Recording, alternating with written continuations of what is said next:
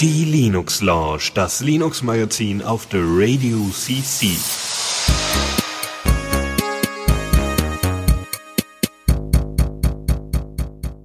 Hallo und herzlich willkommen zur Linux Lounge. Ähm, wie ihr schon am Audio hört, äh, befinden wir uns nicht bei mir im Zimmer oder bei meinen Co-Moderatoren irgendwo äh, in, in den Wohnungen, sondern wir sind heute mal im Ping e.V. in Dortmund. Und äh, mit mir sind einmal Michael dabei Hallo. und der Chris. Moinsen. Euch beide kennen wir ja schon. Ja, richtig. Ähm, ihr wart, war, genau, wir hatten ja letzte Mal mit äh, vier Leuten zusammen eine Sendung. Letzte Mal heißt ungefähr vor einem halben Jahr. ah, Gefühlt ganz so lange ist es, glaube ich, noch nicht, aber fast, ja. Ja. Und deswegen haben wir uns jetzt äh, überlegt, so, ja, so kurz vor Ende des Jahres, da muss doch, also es haben sich so viele Themen angestaut, ja. In, selbst in meinem Reader sind irgendwie tausend Themen zusammengekommen, äh, ähm, dass wir unbedingt mal wieder was raushauen müssen. Und es ist, äh, warum nicht das gleich verbinden mit eben dieser Örtlichkeit? Was, wer möchte erklären, was der Ping e.V. ist und warum wir hier überhaupt sind? Vielleicht du was zum Ping e.V. und ich, warum wir hier sind. Äh, ja, also wir sind jetzt gerade hier im Ping e.V. und äh, das ist ein Verein, der kümmert sich quasi oder hatte ursprünglich das Ziel, äh, Förderung von Internetnutzung, äh, Leuten die Technik näher zu bringen. Quasi eine Art Hackspace, nur ein bisschen weniger vernördet vielleicht.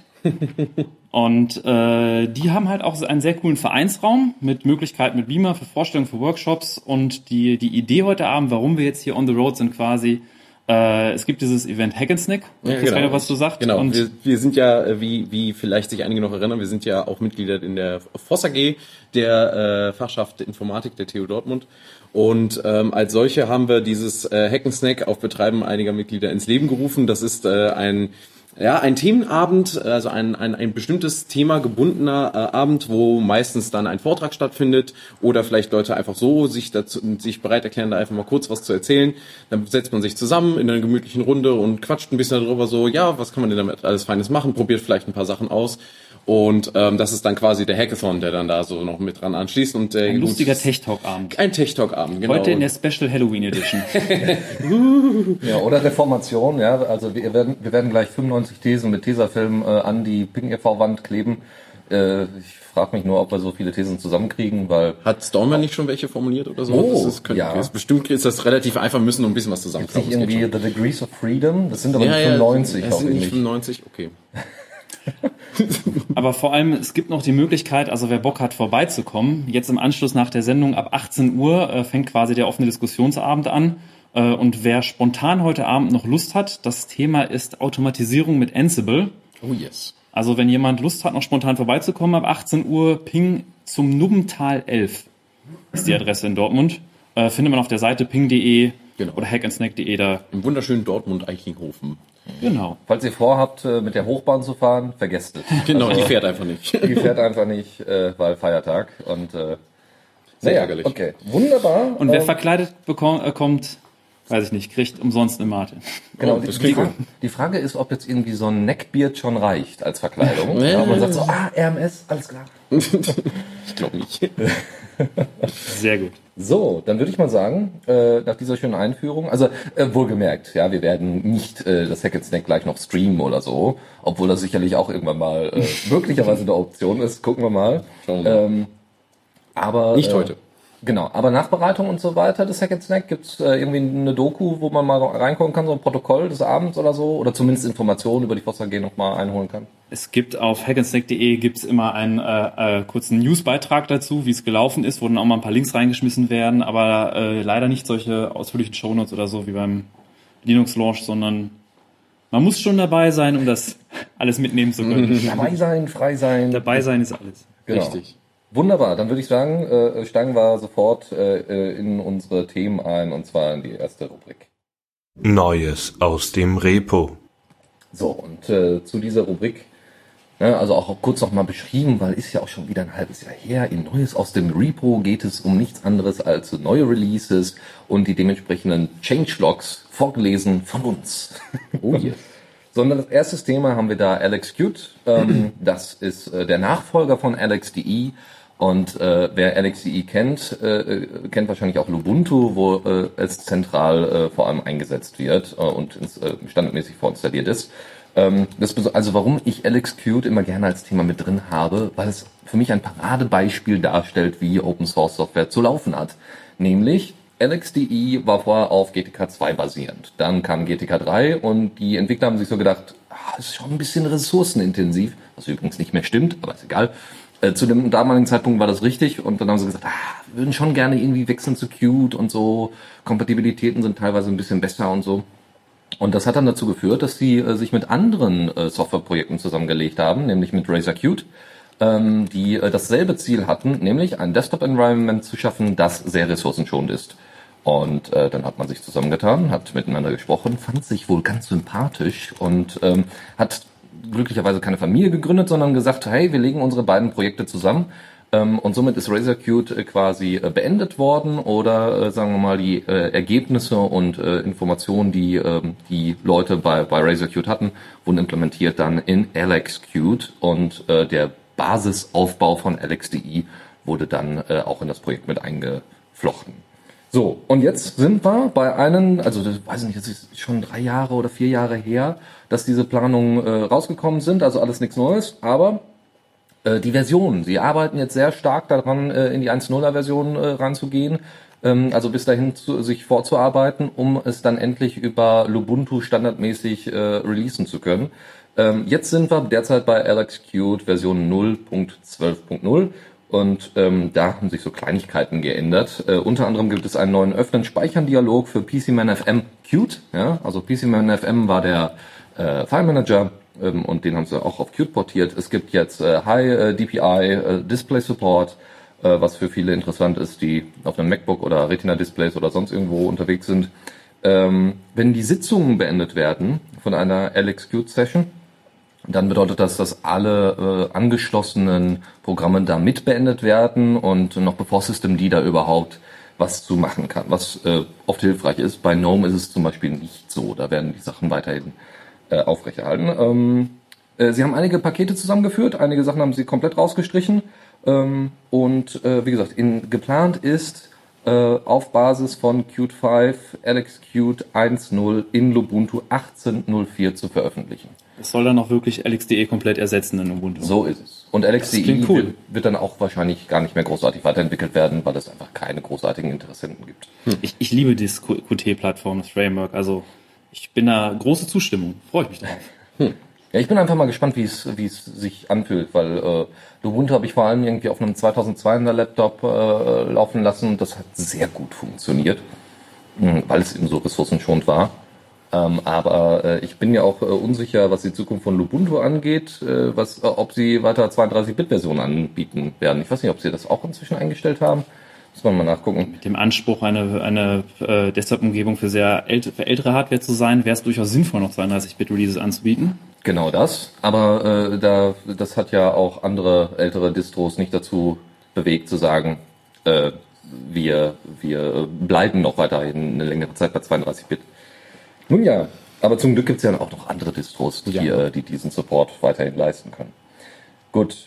Äh, ein weiterer Punkt ist ein kleiner netter Browser, der released worden ist, nämlich Miniature. Und äh, da geht es im Kern darum, das hat auch eine Crowdfunding-Kampagne, da geht es darum, ähm, einen Browser zu bauen, der äh, im Informationszeitalter ähm, und, und in dem, ja, wie heißt es denn, im, in, dass zu viel Information auf einen einpasst. Es gibt so schöne Begriffe dafür. Information Overflow. Thanks. Einfach nur das. Genau das. So nennt man das. Ja. Genau, diese Informationsflut irgendwie bewältigt. Ähm, ihr kennt ja sicherlich so die Reader-Funktion in Safari und Firefox, obwohl Chrome hat das, glaube ich, inzwischen auch. Auch noch nie verwendet, wenn ich ehrlich bin. Ich habe schon ein paar Mal benutzt. Ja. Kann, kann gut sein. Ich höre lieber Podcasts als Texte lesen, aber ja. aber gen genau solche, solche Funktionen sollen damit eingebettet werden. Es hat auch ein bisschen anderen Aufbau als normale äh, Browser, äh, basiert aber auch wieder auf WebKit, ähm, ist aber, glaube ich, auch teilweise in ganz unschönem Node.js äh, äh, rum, rumgebastelt. Aber auf der anderen Seite versucht es einfach mal ähm, kontextbasiert äh, einen Browser aufzubauen. Also einfach mal wieder ein neues Konzept und wir wissen ja aus der Open Source Szene, es ist äh, nie ganz so schlecht, äh, viele, viele Konkurrenten zu haben, weil dann können bestimmte Ideen auch implementiert werden. Aber wenn alles irgendwie WebKit ist, dann ist es doch auch irgendwie wieder sehr ähnlich zu den anderen Produkten. So ist es. Ja, Witzigerweise nutze ich gerade ausnahmsweise WebKit, weil ich Epiphany auf hab. Aber zu Browsern kommen wir äh, wahrscheinlich später auch noch mal ganz kurz.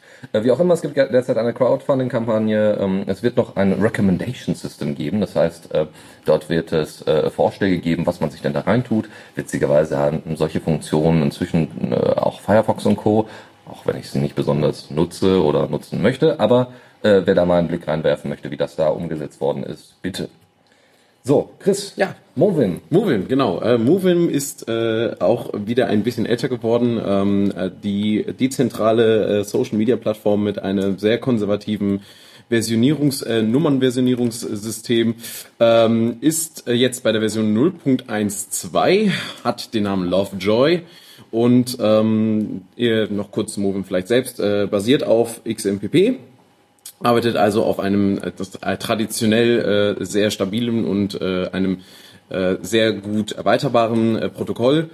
Ähm, die haben sich jetzt viele Gedanken darüber gemacht, äh, haben jetzt einiges aus der Community sich auch mal wieder genommen und haben gesagt, ah, hier, da, das Feature ist nicht schlecht und das wollen wir vielleicht auch noch machen.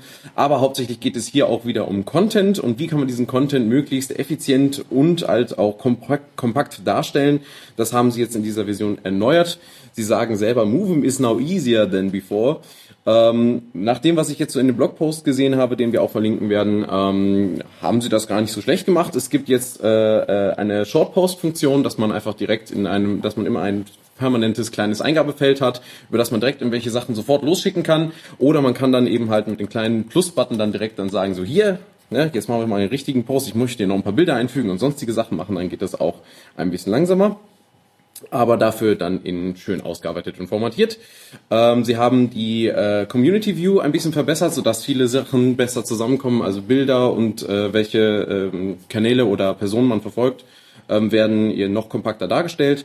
Ähm, was auch äh, lange angefragt war und meiner Ansicht nach, ich habe Move inzwischen durch auch mal benutzt, äh, lange überflüssig war, äh, also lange überfällig war manche natürlich, ähm, ist der NSFW-Content, dass der mal gefleckt werden kann. Und dementsprechend gibt es jetzt einen per Default aktivierten äh, Adult Content Filter, den man sich deaktivieren kann, äh, um seine, äh, ja, ja, die jüngeren Mitglieder in äh, diesem Netzwerk zu schützen, sofern sie sich denn schützen lassen wollen. Also das heißt, der Unterschied zu Diaspora zum Beispiel, wo ich selber definiere, was NSFW ist, äh, der Content-Filter macht das für mich. Ähm, ich glaube, der muss noch gefleckt werden tatsächlich. Ich muss mal eben kurz schauen. Ja, also sie, sie schreiben hier, uh, you can uh, categorize the articles.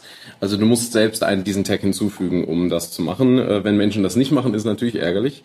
Ähm, aber ich denke, äh, bei Diaspora, nach meiner Erfahrung, funktioniert das recht gut. Zumindest ich habe noch keinen NSFW-Content gesehen, der nicht getaggt war. Dementsprechend sollte das wohl kein Problem sein. Ähm, Für die Akzeptanz in der Allgemeinheit ist natürlich sowas durchaus sinnvoll, so eine Funktion. ja, genau. Und ähm, Auch ja, für Uni. Für Uni ist das ganz toll. ja, Ich habe das letztens In der Vorlesung. erlebt. Ich war sehr glücklich, dass der NSFW-Hashtag äh, da gesetzt worden ist. in einer Vorlesung in der ersten Reihe zu sitzen, ist nicht die beste Möglichkeit mit dem Laptop. Ja, da sollte man vielleicht nicht gerade irgendwo unterwegs sein. Ja, das stimmt ähm, ja, au- außerdem noch so kleine weitere äh, Verbesserungen, die man so gerne hat, wie zum Beispiel ein besserer Mobile Overview, also die, die mobile Anzeige der, von Movim ist jetzt ein bisschen schöner geworden.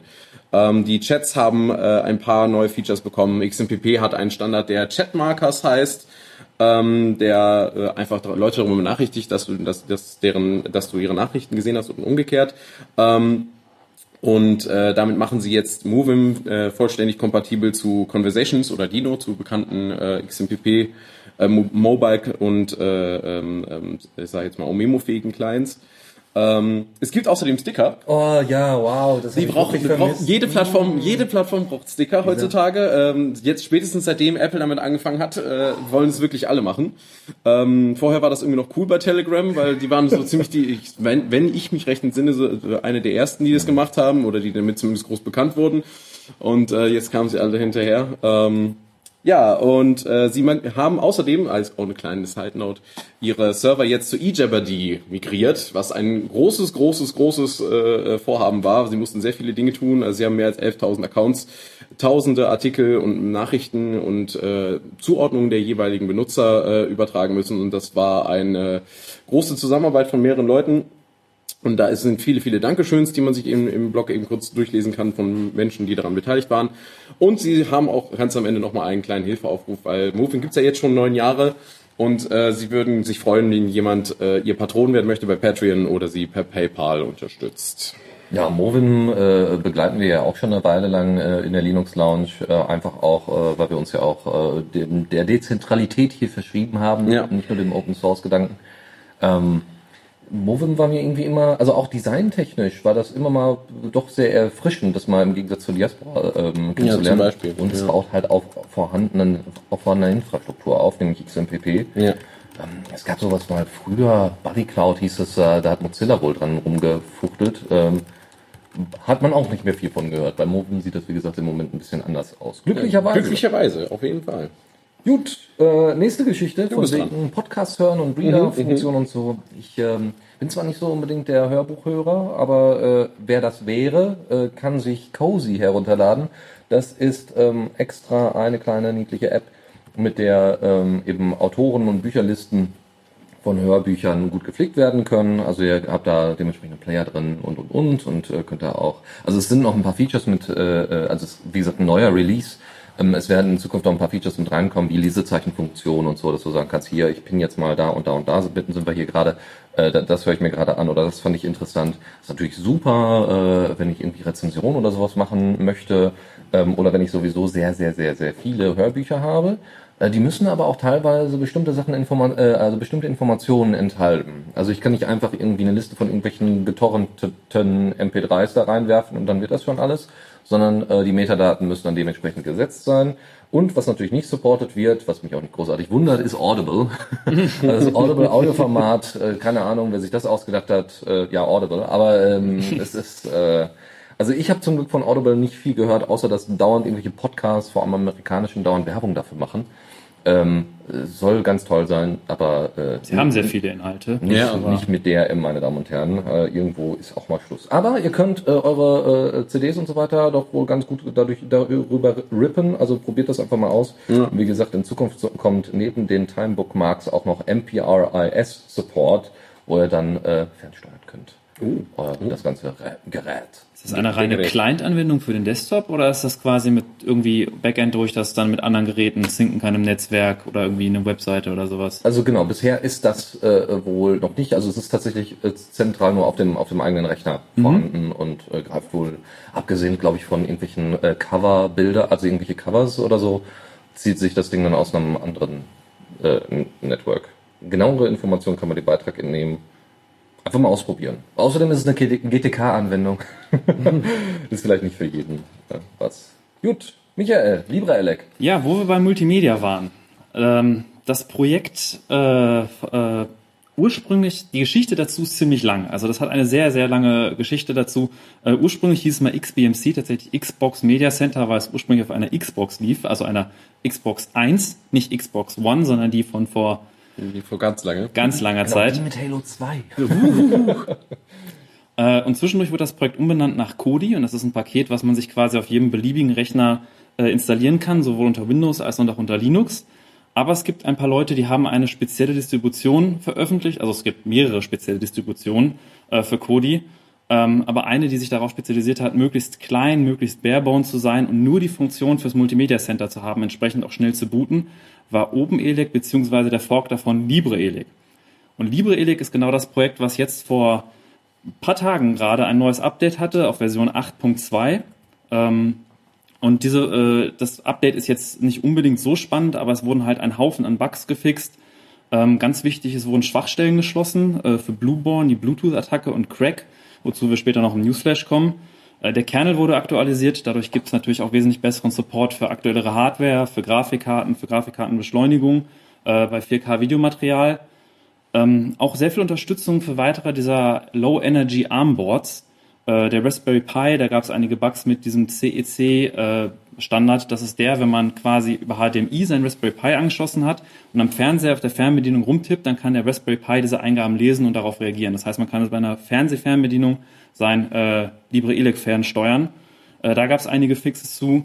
Äh, es wurde geupgradet auf Kodi 17.5 als Basisversion. Und es unterstützt auch die Xbox One, also jetzt die aktuelle, äh, und noch einen Haufen weiterer chinesischer Boards, die man wahrscheinlich noch nie gehört hat. Xiaomi Box und äh, äh, andere Sachen. Aber es ist halt ex- extrem breiter Support und wenn man so ein, so ein Embedded Armboard hat, auf dem man dann irgendwie das als Media Center verwenden will, dann ist äh, OpenELEC bzw. LibreELEC durchaus eine Alternative, die man sich mal anschauen sollte, ob es dafür Support gibt. Ist, äh, inwieweit ist denn da die Xbox One äh, supported? Die, die Controller dafür oder, oder wie darf man das verstehen? Weil, ähm, ja, weil, weil, okay, darauf wird es halt wahrscheinlich nicht installiert werden können. Dementsprechend ist das wahrscheinlich nicht so der Punkt. Aber vielleicht äh, gibt es äh, bestimmte Standards, äh, so dass ich mit der Xbox. Ich muss zugeben, also- ich bin kein Konsolenmensch. Ich habe das, ich habe das im Changelog gelesen und äh, zugegebenermaßen einer der Punkte, wo ich einfach nur nicht. Xbox One Support. Äh, Ja, ist nicht, nicht so schlimm. Aber es, äh, ja, Der, der, Release, der Release heißt übrigens Krypton, ja, we- wem das immer noch nicht aufgefallen ist. Äh, Kodi als auch LibreELEC äh, äh, äh, Releases sind daran nach, natürlich nach Filmen orientiert. Also es gab äh, eine der, der älteren Versionen, aber auch bekannteren Versionen von, von XBMC bzw. Kodi war Gotham. Äh, hat auch ein sehr schönes Design. ähm, ja, wunderbar. okay, ich entschuldige mich. Äh, Support für Xbox One USB-Tuner. Ah, okay. DVB-C, DVB-T. Also es gibt wohl einen Xbox One DVB-T-Tuner, der jetzt unterstützt wird, was auch immer der Zusammenhang da ist. Wow. Ach Gott. Ja, gut, dass ich auch im Konsolenbereich nicht mehr großartig unterwegs bin. Sondern Ja, es ist, ist nicht mehr meine Welt, aber es Nee. ist Wir werden alt, glaube ich. Das ist der Grund. Quatsch. Oder? Man, wird immer, man ist immer nur so alt, wie man sich fühlt, sagt man doch, ne? Ja, mein Rücken. Äh, äh, genau, nach ganz, ganz viel Internetinhalten und so weiter kommen wir mal zu Sachen, die äh, doch deutlich mehr auf Offline, äh, ähm, auf einen On- Offline-Kontext äh, setzen. Und zwar Endless OS. Ist eine Distro auf Debian basierend mit über 100 Apps, wo man sagt, ja, ja 52.000 Pakete habe ich aber schon unter Ubuntu. Ja, das ist richtig. Aber hast du die auch offline? also das Besondere an, an, an Endless OS ist, dass der Einsatz ähm, vor allem in äh, dritte Weltländer oder oder in, an Orten, wo also quasi äh, wie soll man sagen, in Dörfern auch Deutschlands wäre das durchaus möglich, weil In äh, gewissen Teilen, die ja angeblich sind, wir ja Breitbandnation. Danke, Telekom. ähm, Ja, genau. genau. Ähm, so, also wer, wer in seinem Dorf nicht genügend Internet hat, der kann sich die Wikipedia auch einfach ganz kurz runterladen, kein Problem. Äh, kein Witz, also es gibt tatsächlich äh, dort äh, quasi einen eigenen App Store, wo bestimmte äh, Applikationen äh, vorinstalliert sind, aber auch noch nachinstalliert werden können. Aber grundsätzlich äh, ist alles quasi auf der DVD enthalten. Das sind, äh, also gibt es unterschiedliche Versionen. Eine mit äh, 2 Gigabyte, äh, wo wirklich die Basics drauf sind, und eine mit 16 Gigabyte, wo quasi alles drauf ist. Äh, und das mit der Offline-Wikipedia war kein Scherz. Es gibt, wie gesagt, ein eigenes Portal, wo ihr auch sagen könnt, ich würde gerne zu Naturwissenschaften äh, oder da zu, zu Geisteswissenschaften oder so, würde ich gerne äh, bestimmte Informationspakete herunterladen. Und äh, das heißt, ich kann dann mitten in der Wüste von Südafrika oder was auch immer, kann ich dann äh, Kindern äh, Biologie beibringen auf Basis der Wikipedia. Doch. Zum Beispiel. Das, Ja. ist, Nur nicht auf die Links klicken, die sind tot. ja, das, bringt, das bringt dann halt leider nichts. Quellen verifizieren ist dann auch nicht so drin. Ja, genau, das ist dann auch nicht so drin. Aber du sollst ja das Wissen erstmal nutzen. Ja, ja. Ne? Es ist besser, als gar keine Möglichkeit zu haben, Ja, an diese absolut. ganzen Artikel dran zu kommen. Also das ist schon auf jeden Fall sehr erstaunlich. Auf jeden Fall. Aber das, das Witzige ist natürlich, man hat, man hat sich wieder dazu entschieden, weißt du was, wir haben unter Linux noch nicht genügend Desktop-Oberflächen. Lass Oh uns doch noch eine forken. In dem Fall haben sie das tatsächlich getan. Sie haben GNOME geforkt und haben dadurch äh, eine neue DI gebaut. Ähm, wie die heißt, ist irgendwie so ein bisschen unklar. Ähm, sie sieht auch auf jeden Fall Android ähnlich. Ja, es gibt eine, eine, ähm, eine Suchfunktion, ähm, es gibt äh, direkt äh, Verknüpfungen auf dem Desktop und so weiter. Aber wie gesagt, ans genau, ansonsten gibt es online dieses Exploration Center, wo man nochmal andere Sachen nachladen kann. Schöne Idee, gut einsetzbar äh, und sicherlich dadurch, dass es auch auf Debian basiert, wunderbar abwärtskompatibel für auch nicht so schnelle Rechner, weil viel brauchst du ja auch nicht.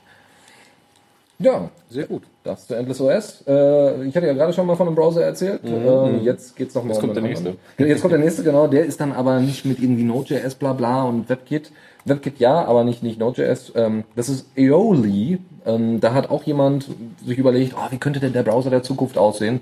Und hat das in GTK dann äh, umgesetzt. Äh, basierend auf Epiphany ähm, haben wir, äh, hat der Lollipop-Entwickler, wer, wer sich an die kleine Media Player-App erinnert, Lollipop war als Alternative zu Rhythmbox gebaut worden. Äh, ganz hübsch. Ich habe das eine Zeit lang verwendet, aber hat halt nicht so wahnsinnig viele Features gehabt. Ähm, äh, und der Entwickler hat sich gesagt, ach, Design, das ist so mein Ding, bauen wir doch mal noch eine andere App. Ähm, Aeoli hat äh, oben in der Tab-Bar, äh, also er hat, hat äh, links eine Tab-Bar, wo die ganzen Tabs angezeigt werden, und zwar mit Thumbnails und nicht einfach nur mit Text. Ähm, erinnert so ein bisschen an das ähm, Pilotprojekt, was äh, Mozilla umgesetzt hatte mit Firefox, mit, der, mit den Tabs in der Sidebar. Ja, ich glaube, Opera macht das und äh, Vivaldi macht das auch inzwischen. Genau. Da kann man das optional, glaube ich, sogar machen. Genau, weil Vivaldi Ja. ist ja das Problem, dass es nicht wirklich Open Source ist. Ja, leider. So, und das, äh, auch wenn es ein paar ganz schöne Ideen hat, dementsprechend kann man sich vielleicht auf andere Experimente im, im Browser-Bereich mal War, konzentrieren. war sehr traurig, als Opera die, deren Presto-Engine eingestampft hat. War eine gute Browser-Engine. Ähm, man hat äh, in der URL-Bar direkt die History, also du, du hast quasi eine Ka kurze Kalenderansicht und hast eine Liste deiner letzten, äh, deiner, deiner Chronik und kannst in dem Kalender dann herumspringen, was du denn als letztes gebrowst hast. Brauche ich halt jetzt nicht so sehr, also ich nicht, aber weil, weil Firefox das für mich deutlich einfacher macht, dass ich einfach oben bestimmte Kernbegriffe eingebe und dann äh, kriege ich äh, meistens meine Informationen, äh, kriege ich meistens das, was ich suche. Äh, in dem Fall äh, kann es aber ganz hilfreich sein, wenn es wirklich auf die, auf die, äh, weiß ich nicht, bei Recherchen oder so, ja, sehr hilfreich sein. So, ähm, genau, es gibt Context Searches, äh, ja, eben auch aufgrund der Chronik. Firefox Sync ist drin, ähm, Support. Also der offizielle Firefox Sync-Protokoll. Ja, Cool. das ist ziemlich cool. Und dadurch, dass es halt mit GTK äh, gebastelt worden ist, was auch nicht alle GTK-Apps machen, aber es ist äh, Seahorse und GNOME Keyring Support drin, was leider geil ist. Ja, also wenn man mit äh, Seahorse seine, seine Schlüssel organisiert oder mit GNOME Keyring, dann ist es da äh, auf jeden Fall kein Problem, das auch noch mit dem Aeoli-Browser zu tun. So, Also ich vor allem an Firefox Sync großartig finde, da hatte ich mich mal vor kurzem mit beschäftigt. Ich habe mir natürlich immer so meine Sorge, meine ganzen Historie, Tabs und alles hochzuladen. Ja, wir hatten uns Aber- unterhalten, ich erinnere mich. Ja. Äh, bei Firefox Sync auf GitHub gibt es eine ziemlich ausführliche Dokumentation über deren Krypto und wie die das äh, managen. Und äh, die sind halt in der Lage, auch wirklich sicher zu gehen, dass auf dem Device die ganzen Daten verschlüsselt werden und man quasi auf anderen Geräten mit dem Geräteschlüssel die Daten alle bekommt, ohne dass man das Passwort immer wieder neu eintippen muss. Aber auf dem Server die Daten verschlüsselt liegen und man sogar auch äh, da keine Privacy-Bedenken haben muss. Das finde ich halt sehr großartig an Firefox Sync und finde es noch umso großartiger, wenn noch andere Projekte das integrieren und man die Möglichkeit hat, das auch mit Alternativen zu verwenden. äh, was kann es alles? Es kann Passwörter, es kann äh, Tablisten, glaube ich auch. Es Offene kann Tabs, Bookmarks, Bookmarks. History. Ich meine auch die Historie wird mit übertragen. Ja, also da, da ist schon einiges dabei und in Zukunft könnte da halt noch sogar noch ein bisschen mehr dazu kommen. Schauen Der mal. Tab-Messi denkt sich, ja, wofür brauche ich meine Historie? Ich habe die Tabs eh alle offen. Hust, hust. ich glaube gerade so 400 Tabs habe ich offen. War, vor, vor wenigen Monaten war ich noch bei 1600. Also das ist meine Messlatte an einem Browser. Stürzt der ab, wenn ich meine Session aufmache? Wenn nicht, guter Browser. So, so. Ist übrigens mit, Fire, mit der letzten Firefox-Version besser geworden. Deutlich besser. Großartig. So, dann Michael, äh, äh, Backups, das ist ganz wichtig. Ja, zwar äh, Backups ist ein wichtiges Thema. Ich hoffe, jeder von euch macht regelmäßig Backups. Ähm, Nein. Also nicht auf jedem Gerät. muss ganz kurz eine externe Festplatte, ganz kurz. Ganz kurz. Also es gibt äh, sehr unterschiedliche Software für sehr verschiedene, äh, sehr verschiedene Verwendungszwecke und gerade so für private Backups gab es ein Projekt namens Ethic, was vor anderthalb Jahren, wenn ich mich richtig erinnere, äh, geforkt wurde, weil der Entwickler leider keine Zeit mehr hatte, das weiterzuentwickeln und heißt jetzt Borg, beziehungsweise Borg Backup, äh, was vor am 7.10. in Version 1.1 released wurde. Und äh, das Tolle an Borg ist halt, dass man äh, Backups erstellt in Archiven und diese Archive quasi deduplizieren, die Datenblöcke über Dateien hinweg und auch innerhalb der Dateien. Das heißt zum Beispiel, wenn man jetzt das Paradebeispiel dafür ist, ein äh, Image einer virtuellen Maschine hat und da dann innerhalb in dieses Images der Festplatte Blöcke hat, die sich wiederholen, dann kann noch Borg Backup eine 10 Gigabyte virtuelle Festplatte innerhalb von nach 3 Gigabyte Daten wirklich äh, ins Archiv schreiben und sichern. Und dazu hat es noch View Support, das heißt, man kann seine Backups live mounten, darin rumstöbern und äh, Sachen extrahieren. Und es finde ich eine absolut geniale Backup-Lösung für den Privatraum, äh, für den Privatnutzer. Es fehlt noch so ein bisschen an einer komfortablen GUI für die Leute, die halt nicht so kommandozeilenaffin sind. Aber wir sind ja hier in der Linux-Launch, wir sind ja alle hier kommandozeilenaffin. Ja. Und äh, da ist tatsächlich Borg äh, für mich einer der besten äh, Backup-Lösungen im Privatbereich im Moment. Äh, in der Version 1.1, da sind sehr viele Fehlerbehebungen dazugekommen, nichts Kritisches, was die Daten gefährdet. Unter anderem ein Autokompressionsmodus, also man kann die Kompression angeben von einer furchtbar schnellen LZ4-Komprimierung bis hin zu LZMA, was extrem langsam ist, aber halt auch besser komprimiert. Nur wenn man seine irgendwie MP3-Dateien mit LZMA komprimiert, bringt das halt nichts, weil die schon komprimiert sind. Und ähm, dass man sich da nicht auf eine Kompression entscheiden muss, gibt jetzt den Automodus, wo Borg quasi zuerst versucht, am Anfang der Datei zu komprimieren und guckt, wie gut lässt sich die Datei komprimieren. Und wenn man sieht, dass die Datei sich nicht gut komprimieren lässt, dann versucht Borg auch gar nicht erst mit so einer teuren Kompression drauf zu werfen. Ähm, das ist äh, ziemlich cool. Ähm, des Weiteren, es gab bei den früheren Versionen das Problem, dass sehr viele kleine Dateien erstellt wurden im Archiv, also solche sogenannten Segmentdateien. Äh, die haben sie jetzt vergrößert von, glaube ich, irgendwie bis maximal 5 MB jetzt auf über 500 MB, so dass halt nicht tausende Dateien unter den Unterordnern sind. Das hat halt einige Dateisysteme auf einigen Betriebssystemen doch ein bisschen in die Knie gezwungen. Äh, dadurch wird es auch schneller und ähm, es eignet sich halt für, hervorragend für Backups. Was noch fehlt, ein Feature, was erst in der nächsten Version kommen soll, ist Multithreading-Support. Also leider komprimiert äh, Borg im Moment nur noch auf einem Thread, aber das sollte in der nächsten Version auch kommen und kann ich jedem empfehlen, sich das mal anzugucken. Sehr schön. Also ich habe auch äh, viele Leute, die, die von Borg Backup schwärmen, deswegen vielleicht sollte ich das auch mal, also Backups in Es ist wirklich großartig, weil wenn du dann so eine riesige Backup-Menge hast, normalerweise bei einigen Backup-Schemen, da wo du ein komplett Backup machst und dann inkrementelle Backups, heißt das, dass dein Backup-Space immer mindestens genauso groß sein muss wie deine Quelldaten, wenn nicht sogar doppelt so groß, dass du im Notfall zwei Full-Backups machen kannst. Und dieses Schema ist halt bei gewissen Datenmengen dann wirklich teuer und wirklich anstrengend. Ja. Und äh, Borg, die dupliziert halt äh, so, dass du in der Lage bist, äh, ein, ein, keine Ahnung, zwei Terabyte zu backuppen innerhalb von einem 800 Gigabyte Archiv. Äh, das ist durchaus, also das sind Zahlen von mir zu Hause, so das ist beim Desktop durchaus möglich, weil er da komprimiert, dedupliziert und das alles auch noch verschlüsseln kann. Äh, wichtiges Feature, was neu bei 1.1 dazugekommen ist, man muss den Verschlüsselungsmodus jetzt äh, gezwungenermaßen angeben. Man hat quasi die Wahl, äh, die Wahl zwischen einem äh, Schlüssel, den man angibt beim Öffnen des Repositories, also einem stinknormalen Passwort, oder einer Keyfile, wo man halt eine Datei verwendet als Schlüssel. Und äh, die Beweggründe, warum man das jetzt zwingendermaßen angeben muss, kann ich mir ungefähr vorstellen. Da gibt es eine lustige Anekdote von einem Kollegen, der hatte eine hatte Borg verwendet mit einer Key-Datei, einer Schlüsseldatei und hatte die Schlüsseldatei in der im Laufwerk gespeichert, wo, was er halt gesichert hat. Und dann trat der Ernstfall ein, dass die Daten weg waren, die Platten kaputt und er wollte das Archiv wieder, wieder herstellen und wollte es entschlüsseln. Naja, mit der Schlüsseldatei, die im verschlüsselten Backup ist. Das ist doof gelaufen. Also äh, gerade deswegen äh, wird diese Option jetzt erzwungen, dass man vorher sich Gedanken machen muss, welchen Verschlüsselungsmodus man haben will. Ist aber alles auch sehr gut dokumentiert. Es gibt eine sehr ausführliche Doku mit Beispielvideos und Beispielkommandos. Thema, äh, Stichwort Keyfile lässt sich dann auch äh, in irgendeiner Form für die äh, Verschlüsselung äh, des, äh, des Backups vielleicht auch der vielbesungene YubiKey dafür verwenden in irgendeiner Form?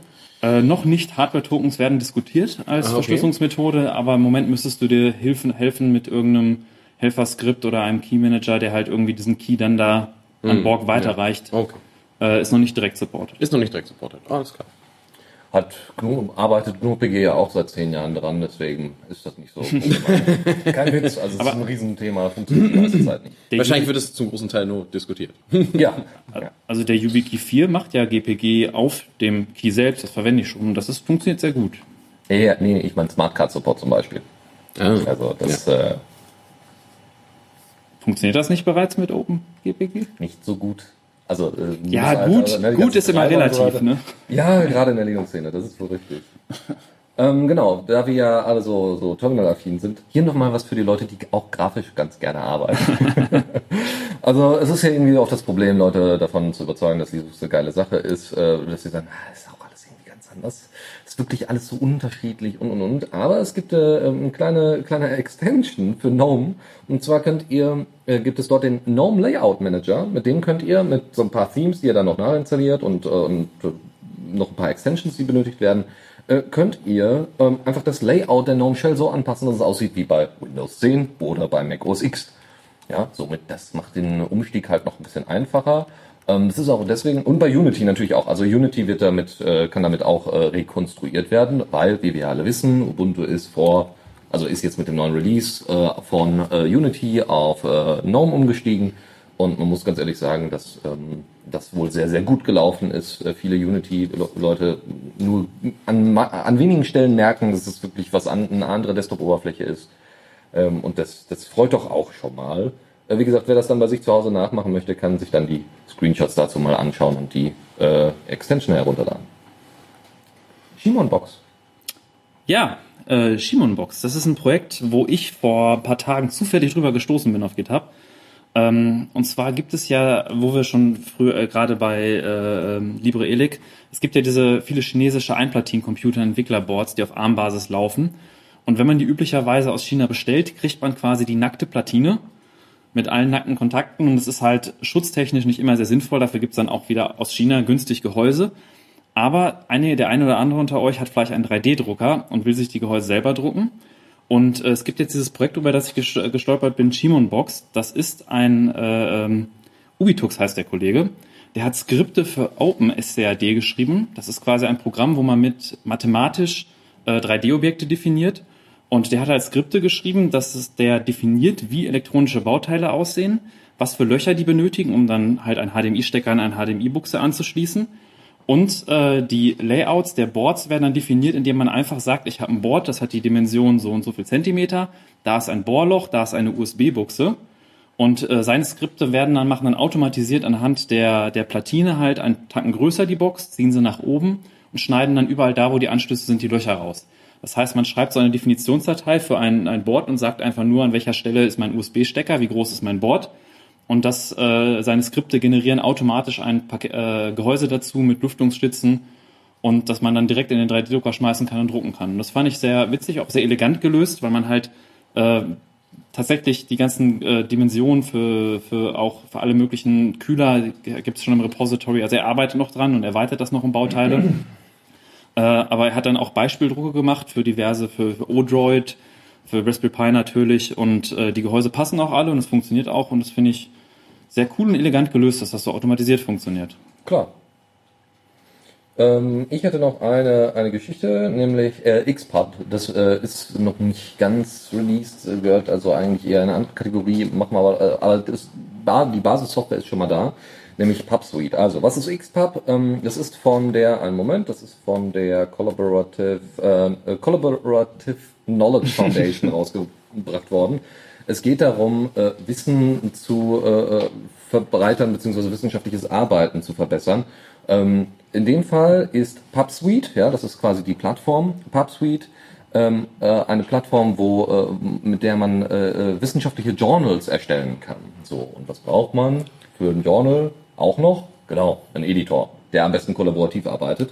Und das ist XPub. Ja? Also auf Basis vom PubSuite, dem, dem Journaling, äh, Journal-System, äh, gibt es äh, nochmal XPub als Editor.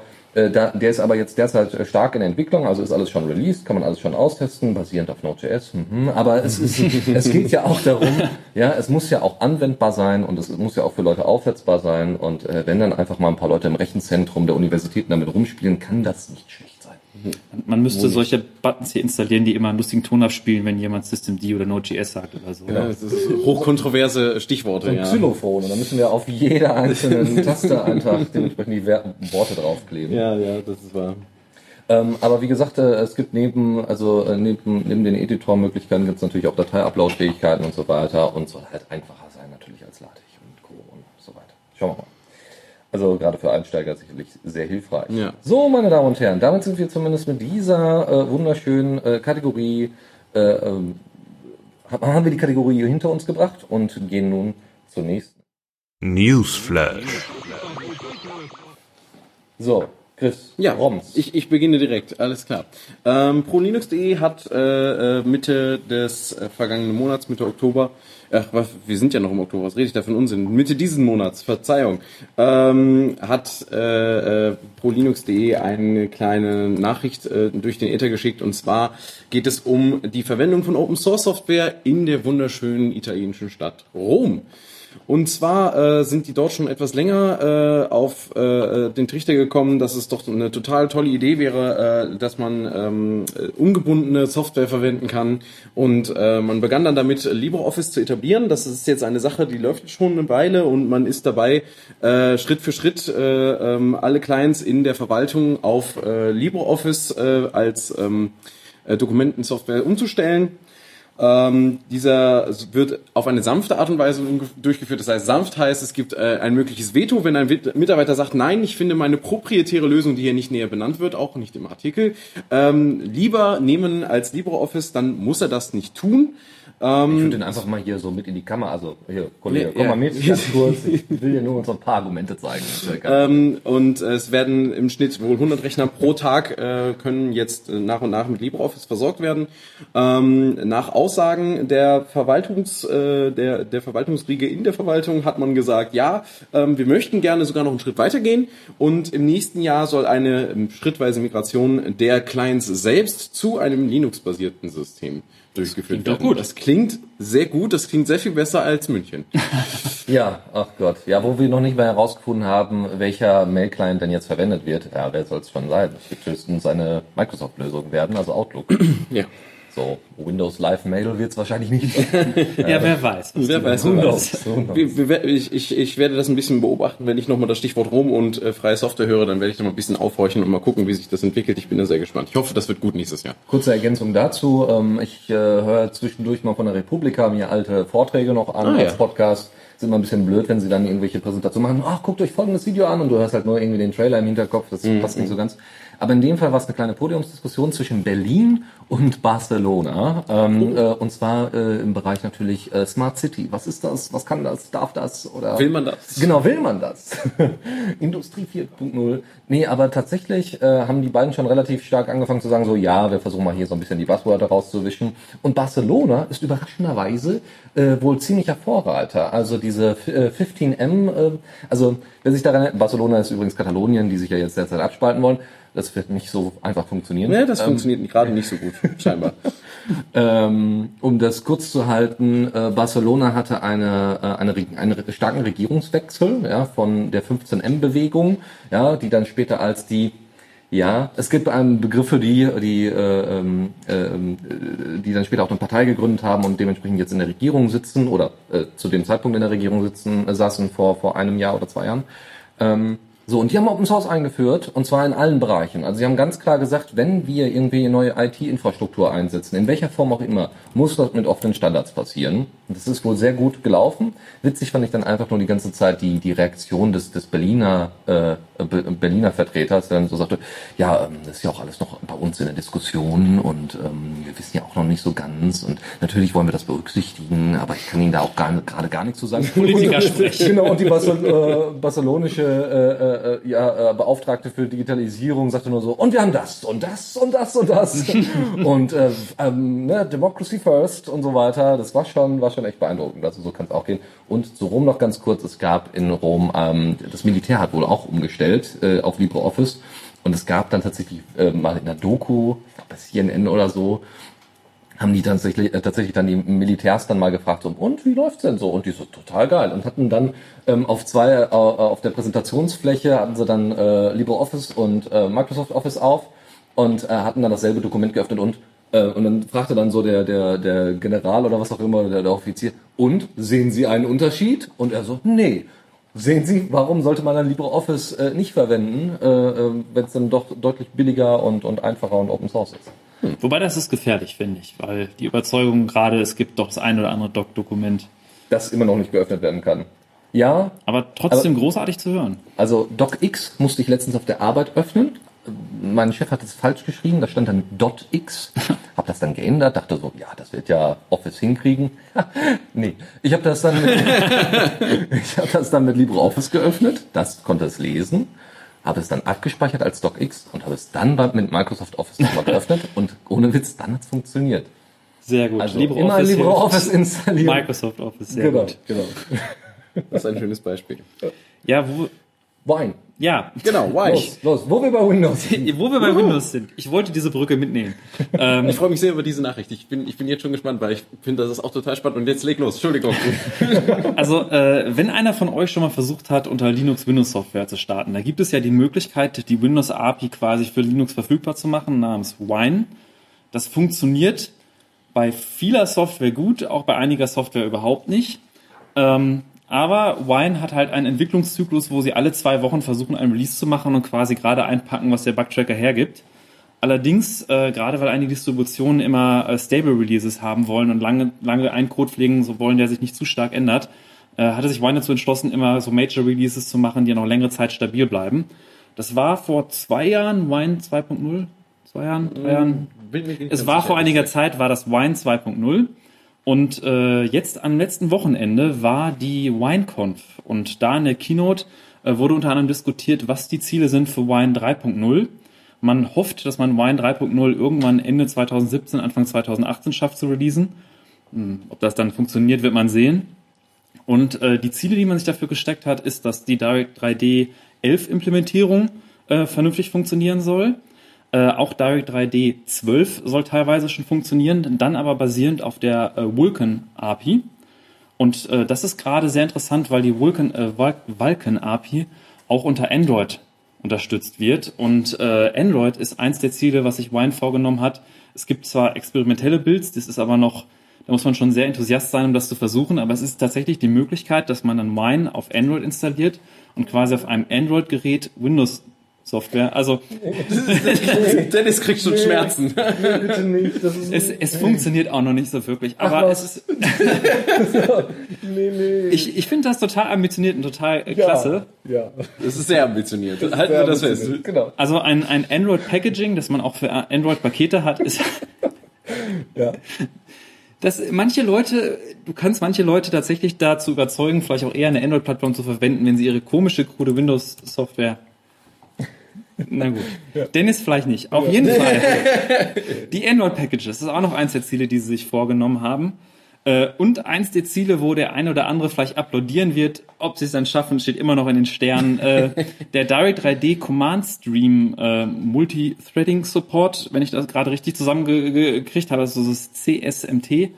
Ähm, das ist quasi, dass Direct 3D äh, 3D-Befehle anders abarbeitet, einen anderen internen Scheduler hat. Also so sehr bin ich jetzt in der API auch nicht drin.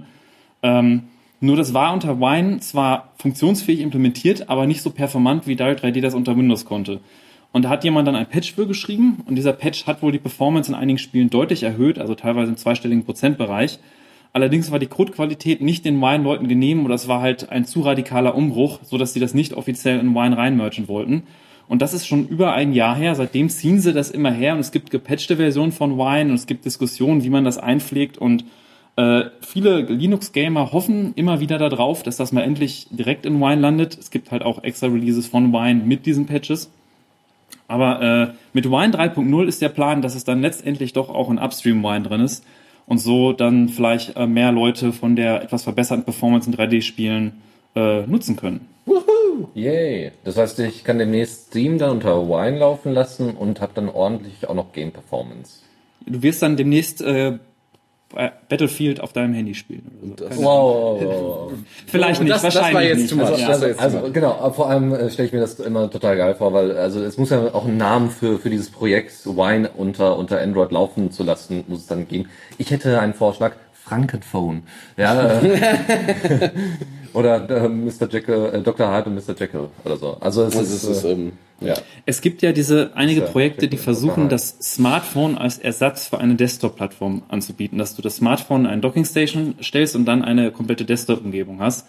Äh, hast aber unten drunter noch ein Smartphone mit der ARM-Architektur, mit den ganzen Vor- und Nachteilen, die da kommen oder so.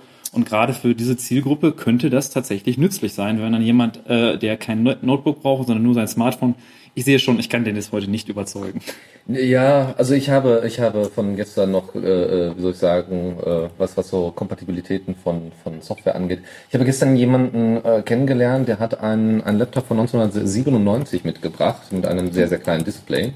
Äh, auf diesem Laptop war wohl die komplette äh, Verwal also die komplette Buchhaltung seiner Firma drauf. Und ähm, er hat dann gemerkt, dass irgendwie so nach, weiß ich nicht, fast 30 Jahren dann irgendwann dieses, ja, okay, 20 Jahren, ähm, dass diese Software dann doch mal so, also dass jetzt der, der Rechner irgendwann mal langsam den Geist aufnimmt.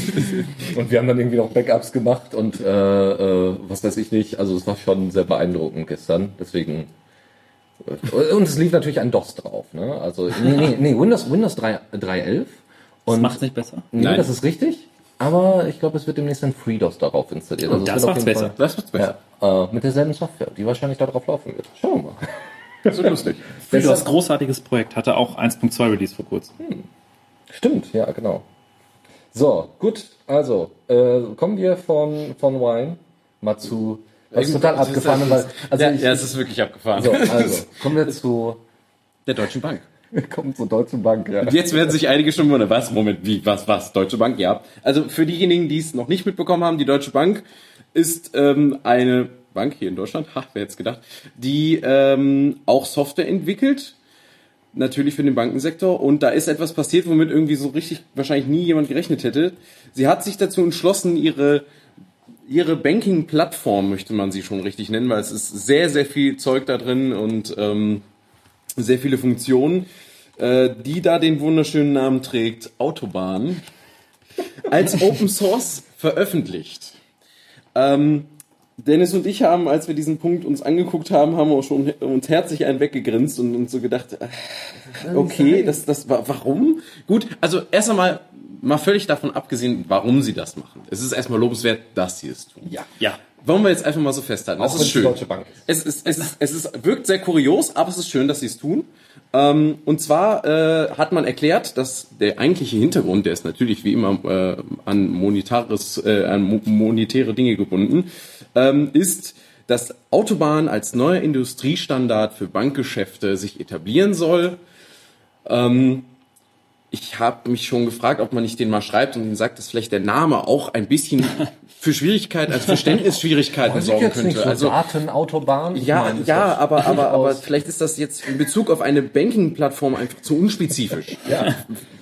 Aber äh, das ist Deutschen äh, und die Autobahn. die, die Deutschen und ihre Autobahn. Autocad, Autobahn ist also, Wie soll man denn so arbeiten? Ja, ähm, das die immerhin Nach- Open Source. Das Ja, ist eine richtig. sehr geringe Messlatte, aber Ja, immerhin ja, Open richtig. Source. Das äh, war wo die Ankündigung kam schon Anfang des Monats. Äh, ich denke mal, wenn man da jetzt mal nachsucht, vielleicht findet man ja schon irgendwo was. Mal schauen. Vielleicht auf GitHub. Autobahn mal suchen. Ja, bitte. Genau, einfach auf GitHub mal Autobahn suchen. Das, also wenn ihr dann irgendwie Maut-Software oder sowas findet, Dann- bitte Bescheid, bitte Bescheid sagen, weil das würde ich dann doch gerne mal wissen. Ob da einer so reverse-engineert äh, irgendwie Zeug von, von, von einer Maut-Software hat. Ähm, ja, schön. Bin ich mal gespannt. Aber immerhin haben sie, haben sie logisch, äh, logisch nachvollzogen, wie es geht. Ne? Ja, also zu sagen, so okay, wir wollen einen Standard etablieren, dann machen wir ihn zumindest Open Source. immerhin. Schauen wir mal. So, kommen wir zu äh, nochmal zur Dezentralität. Äh, wer sich noch dran erinnert und immer noch, äh, weiß ich nicht, auf, äh, auf, auf Diaspora rumhängt, der äh, kennt Sean Tilley. Oder wer inzwischen auf Mastodon rumhängt, der kennt Sean Tilley auch. Sean ist, ähm, ja, wie soll man sagen, ehemaliger Community Manager von äh, Diaspora und inzwischen, ähm, ja, macht er halt so sein eigenes Ding. Ne? also äh, er ist immer noch äh, relativ gut unterwegs, was so Dezentralität und alternative soziale Netzwerke angeht und äh, schreibt in letzter Zeit stärker auf WeDistribute, was nichts anderes ist als ein Channel von, von Medi äh, Medium. äh, und äh, äh, versucht dort Leute zu interviewen, die was mit Dezentralität und äh, dezentralen sozialen Netzwerken und Protokollen und so weiter zu tun haben. Ähm, eingeladen hat er, glaube ich, jetzt äh, den, den Kernentwickler von Zott und, und Friendica, glaube ich. Ähm, da, da kann man sich dann einfach mal, genau, äh, genau, Mike, Mike McGurvin heißt er. Und äh, Zott ist das äh, äh, Protokoll, was verwendet wird von Friendica und Hubzilla. Ja, die haben ja noch andere Kompatibilitäten zu Mastodon, zu teilweise sogar zu Twitter und so, aber äh, halt auch zu Diaspora und so. Ähm, einfach mal anschauen, äh, weil wichtig, weil es ist vielleicht auch mal ganz wichtig oder ganz, ganz interessant, die Leute hinter den ganzen Softwareprojekten und den Protokollen und so weiter äh, mal kennenzulernen. So, und wer Tilley jetzt auf äh, Diaspora ein bisschen vermisst, der kann ihn, wie gesagt, auf Mastodon einfach finden. Einfach danach suchen, ist ja alles schön dezentral. Gut, das dazu. Und jetzt kommen wir zu Qt. Ja, und zwar ähm, gibt es ein Projekt namens GTK Plattform. Und äh, der eine oder andere kennt das vielleicht, dass wenn man eine Qt-Anwendung auf einem GNOME oder GTK-basierten Desktop öffnet, dass sie nicht ganz so aussieht wie eine GNOME-Anwendung. Nicht ganz. Nicht ganz, nein. Es ist, Also- es ist eher ähm, ein wenig schrecklich. Ja. Also äh, im Hintergrund arbeiten verschiedene Frameworks, die quasi für das Rendering der Fenster, für das Design der Buttons etc. zuständig sind. Das ist halt im, im KDE-Bereich und so ist das Qt. Und im GNOME-Bereich ist das GTK. Und es gibt durchaus die Möglichkeit, GTK oder Qt-Sachen zu themen, also eine, eine Engine zu installieren, die halt quasi versucht, die Buttons anzupassen von einem Look and Feel an jeweils andere Plattformen. Und äh, da gab es schon einige Projekte zu, aber wie gut das jetzt funktioniert hat, sei mal dahingestellt. Es gibt jetzt ein neues Projekt, was sich jemand vorgenommen hat. Das heißt halt dieses GTK-Plattform. Und da geht es halt dafür, dass man ein, er hat eine Qt-Plattform-Abstractation implementiert, die sagt quasi einer Qt-Anwendung, wie sie sich rendern soll, damit sie mehr wie eine GTK-Anwendung aussieht, damit sie sich besser integriert in die äh, GTK-basierte Oberfläche und ähm, nutzt auch die GTK-Library im Hintergrund zum Rendern dieser Elemente. Und dann ist es hoffentlich bald so, dass eine Qt-Anwendung unter GNOME dann noch wieder ein bisschen besser aussieht und sich mehr anfühlt, auch wirklich wie eine GNOME-Anwendung. GTK-Plattform. Ja. Ja, sehr schön. Äh, wird auch Zeit, weil ich nutze eigentlich ganz gerne so einige GTK-Apps, die gibt's halt, in, äh, einige, einige Qt-Apps, die gibt's halt einfach nicht äh, als als äh, GNOME, äh, also als GTK-App und äh, so Caden Live oder so, wo es auch noch im Namen drin steht. Und da wäre ganz schön, wenn das ein bisschen hübscher aussehen würde und die Elemente ein bisschen besser bedienbarer wären. Aber schau, Was ich jetzt von GTK-Plattform nicht weiß, aber was mich mal freuen würde, wenn der Datei-Öffnen-Dialog irgendwann mal seit 30 Jahren hat irgendwie jede Desktop-Umgebung ihre eigene Interpretation, wie ein Datei-Öffnen-Dialog aussieht, wo meine Lieblingsorte sind und äh, Wo jeder, ich die hinzufügen darf und wo nicht. genau. jeder Schritt in eine Vereinheitlichung dahingehend äh, ist auf jeden Fall sehr unterstützenswert. durchaus. Ja, da bin ich ja mal gespannt, wie das dann bei, bei Alex Qt aussieht, weil sie haben ja jetzt einen neuen öffnenden Speichern-Dialog. Da habe ich noch nicht reingeguckt, wie der aussieht. Ja. noch ein Standard. So, Gut. wir wissen ja, Verschlüsselung ist ganz wichtig. Richtig. So, wer weiß das mehr als Leute, die sich mit IT beschäftigen? Eben. Und eine, eine standardmäßige Art ist natürlich eigentlich OTR, aber das will man nicht. Nicht auf mobilen Devices, nicht mit vielen Clients. Aber es gibt eine Rettung. Genau. Das hatte ich eingangs schon mal erwähnt, als wir über Moving gesprochen haben, nämlich Omemo. Ähm, und wir haben äh, äh, uns erreichte quasi von dem Blog Datenschutzhelden eine Nachricht, dass es einen weiteren neuen Client gibt für XMPP und der heißt ZOM. Nehme ich mal an, Z-O-M geschrieben, ähm, ist, äh, ist äh, angepasst an äh, andere Clients wie Conversations, die nur eher im Chat Secure, die also auch auf den äh, gleichen Feature-Set arbeiten von XMPP. Und ähm, da hat sich äh, in der letzten Zeit ein bisschen was getan. Ähm, man hat dort die bisher fehlende Unter äh, Verschlüsselung äh, von äh, mit Umemo jetzt hinzugefügt. Das funktioniert in privaten Chats äh, bisher super. In Gruppenchats ist das bisher noch experimentell. Da arbeitet man noch dran, dass das auch da funktioniert. Schade, da ist man halt noch nicht ganz so weit, aber das wird schon alles so noch. Ähm, Omemo bietet ja eigentlich alle Features, die man dafür braucht. Ähm, Datenschutzhelden äh, äh, haben hier auch sich äh, da einmal kurz über nachteilige Dinge ausgelassen und sie haben auch gesagt, ja gut, was uns da nicht so gefällt, ist, ähm, äh, wir möchten ja eigentlich, dass so ein Messenger auch irgendwie ist, einem äh, irgendwie Features bietet, die der breiten Masse genehm sind und so etwas wie ähm, Emojis und bunte Sticker fehlen auch leider bei diesem Client. Ähm, ja gut. Äh, Sticker. Uh. man kann, äh, das wäre natürlich hilfreich, um Wechselunwillige vielleicht zu überzeugen, wobei ich jetzt immer denke, ja gut, Sticker sind ganz nett, aber in der Vergangenheit habe ich jetzt selber sie eher selten benutzt. Ich bin sogar teilweise dazu übergegangen, statt Emojis wieder alte äh, äh, normale Zeichen äh, äh, Smileys zu basteln. Also irgendwie. Semikolon kann man Ja, ja, irgendwie so ganz komische Dinge. Also, naja, also Som bringt wohl Sticker mit, aber die sind, äh, äh, sind, aber davon gibt es nicht so viele. Ähm, und natürlich können die auch nur da angezeigt werden, wenn man den gleichen Client benutzt. Das Nein, wer hätte das gedacht? Wer hätte das gedacht? Inkompatibilität in der Open Source Szene wäre. ist aber ganz was Neues. Ja. Ja, genau. Messenger allgemein ist Ja, eine oh ja, Katastrophe, das das, stimmt, Thema. Aber durchaus schön zu sehen, dass es hier offensichtlich noch einen weiteren Client gibt, mit dem man vielleicht noch mal ein paar Leute rüberziehen Es kann. gibt noch Leute mit Hoffnung, mit Idealen.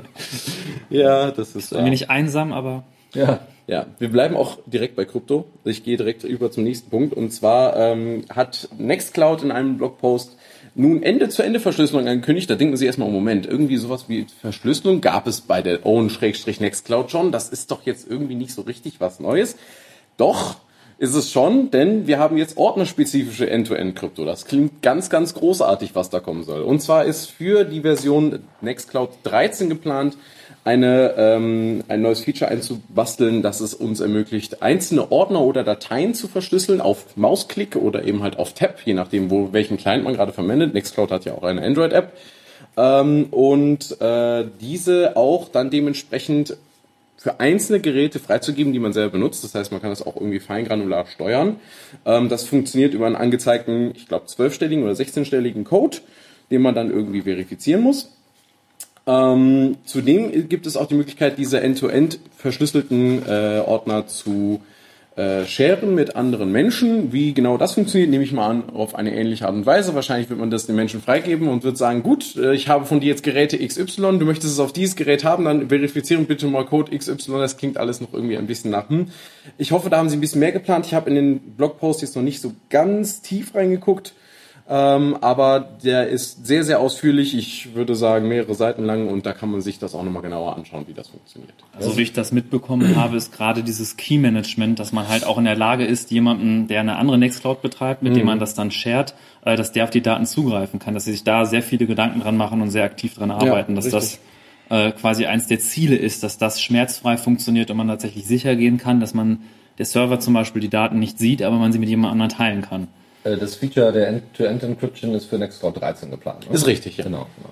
Äh, so von wegen hier Federation äh, unter Nextcloud und was Features äh, angeht.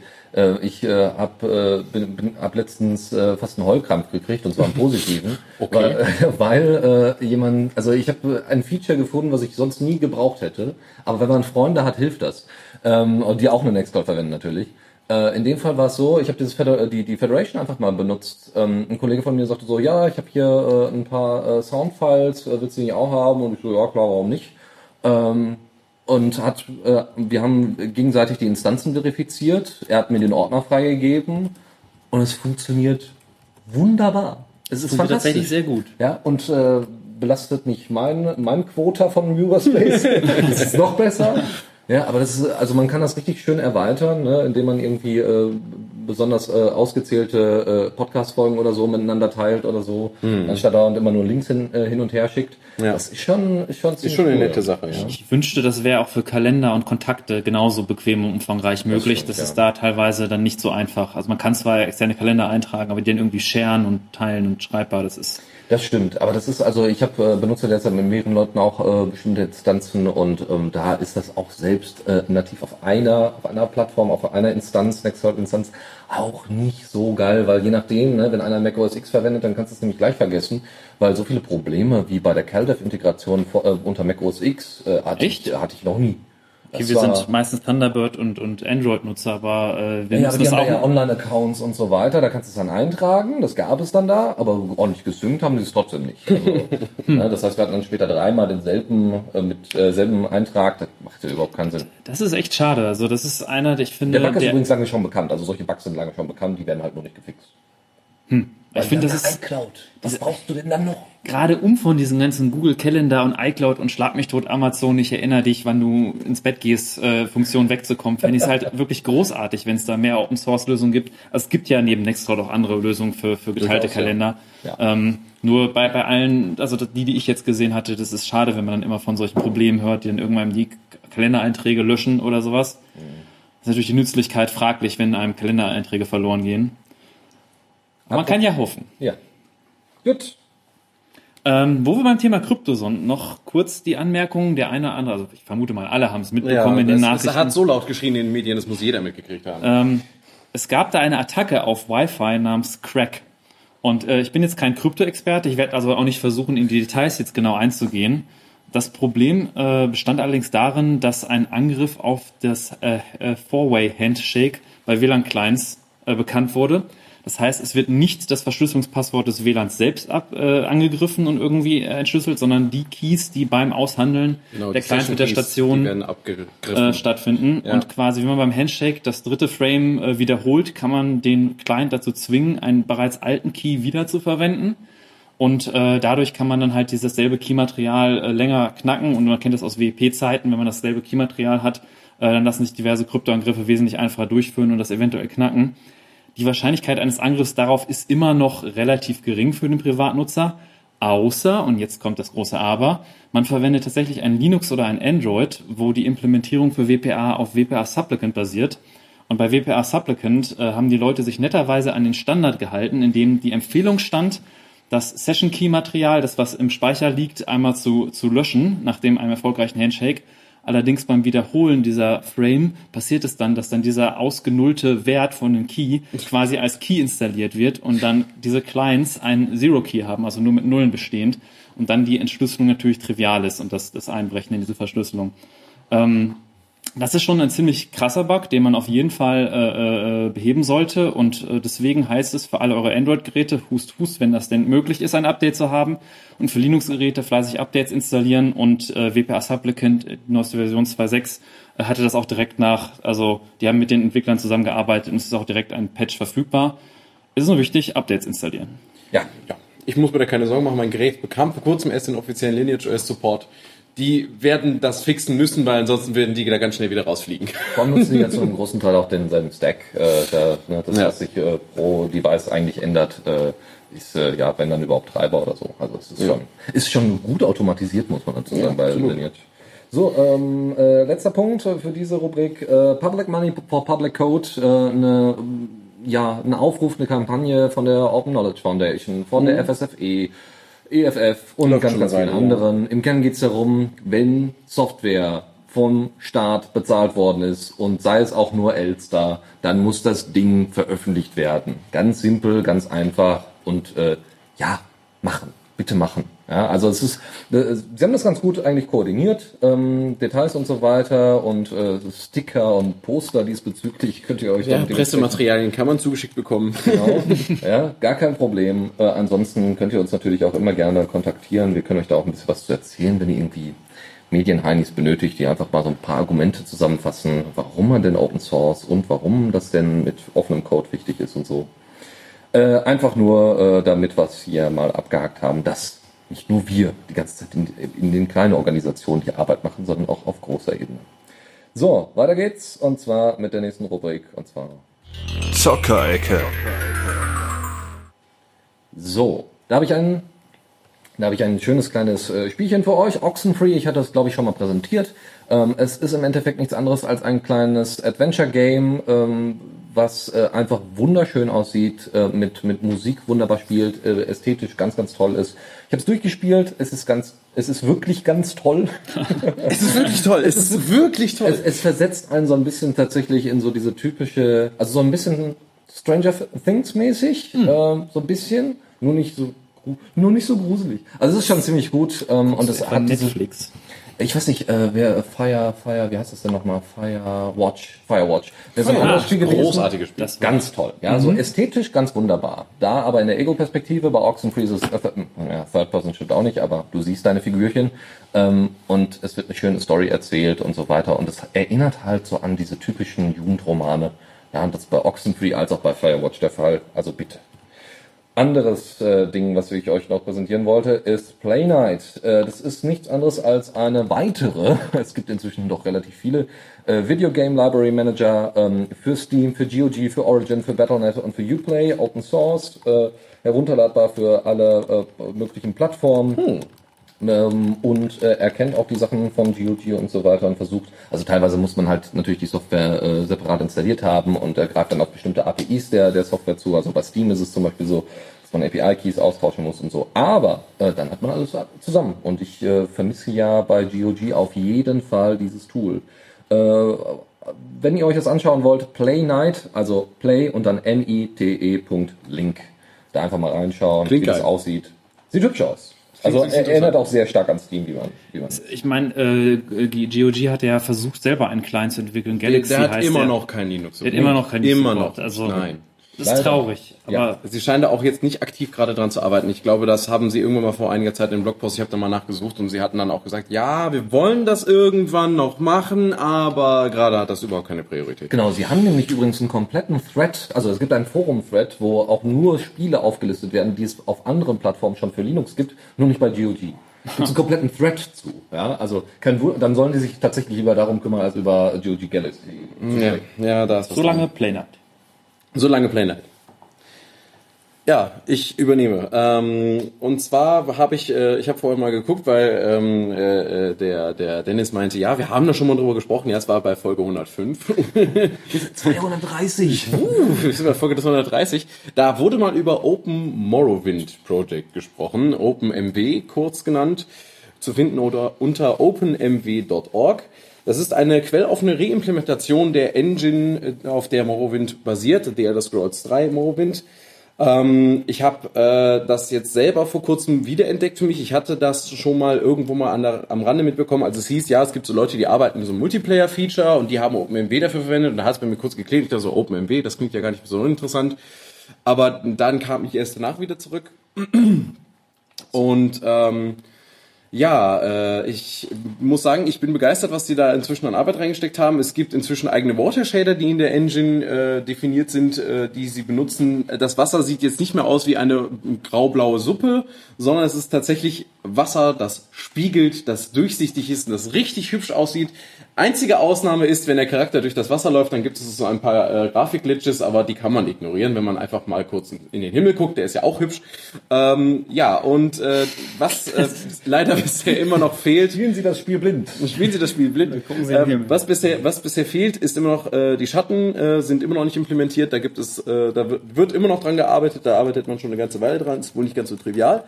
Ähm, aber da äh, erwarten uns tolle Dinge. Es gibt ein paar äh, Screenshots und ich glaube auch ein, zwei Testvideos, wo sie zeigen, wie das, äh, wie die Schattendarstellung bisher so aussieht. Ist nicht schlecht. Ähm, sie sind auf jeden Fall sehr viel schöner als die alten. Ähm, aber da muss man einfach mal noch ein wenig abwarten. Da kommt noch was. Es hat sich in der letzten Zeit auch einiges im Team verändert. Es sind Leute weggegangen, ein, zwei, es sind ein paar Leute dazugekommen. Es sind noch ein, zwei Baustellen dazugekommen. Es ist ein sehr lebendiges Projekt. Es ist vielversprechend und für Leute, die so ein Spiel wie The Elder Scrolls 3, so wie ich, äh, lieben, ist das einfach ein, ein, ein, es ist, es ist, es ist, es ist, es ist mein, lässt mein Herz aufgehen, im wahrsten Sinne des Wortes.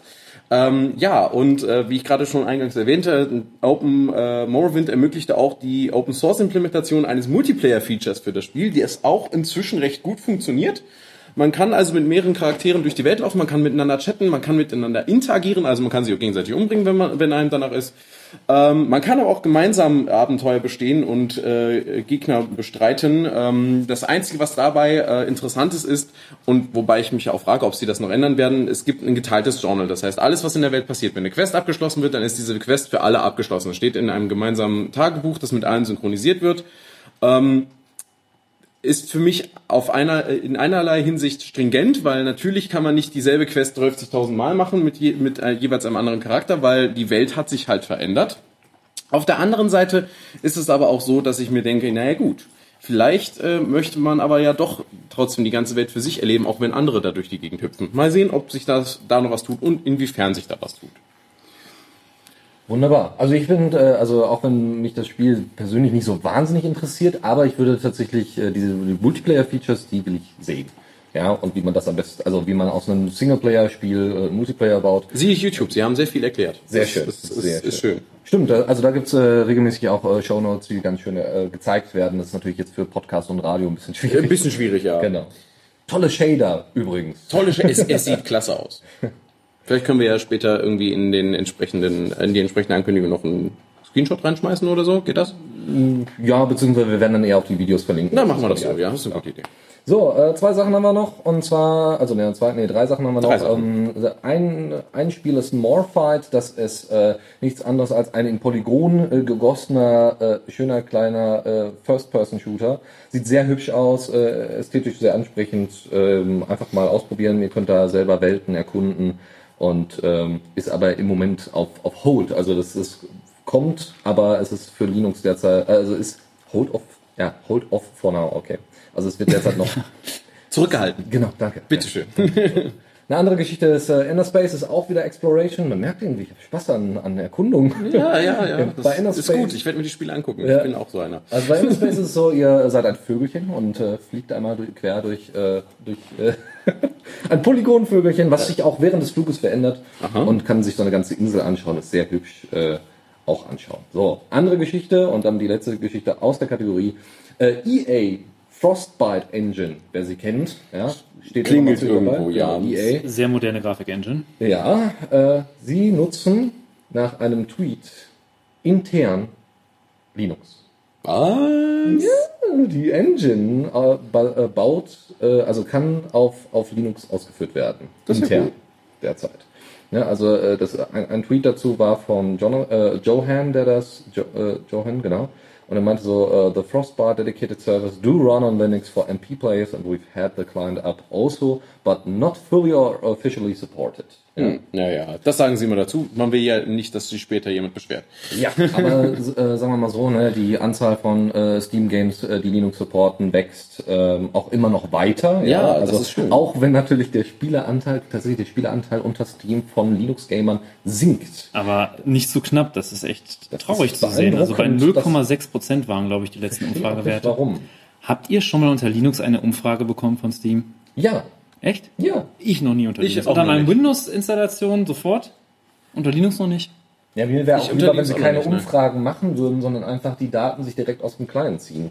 Ja, es, es gibt ja einige Plattformen und Webseiten, die sich auch an Linux-Gamer wenden, die ja eigene äh, Erhebungen machen und immer sagen, hier Leute, legt euch ein Profil an, zeigt uns, was für eine Kiste ihr habt, was, was ihr so alles spielt, aktualisiert die Profile regelmäßig, wir machen auch jedes halbe Jahr, aktualisieren wir das, damit sie, damit man, ähm, sei jetzt mal, community-spezifische, äh, äh, an, äh, ähm, eine community-spezifische Sta- Statistik hat. Das ist gar nicht mal so schlecht, weil man weiß ja nie, was da, wie eventuell Plattformen wie Steam da die Erhebungen durchführen.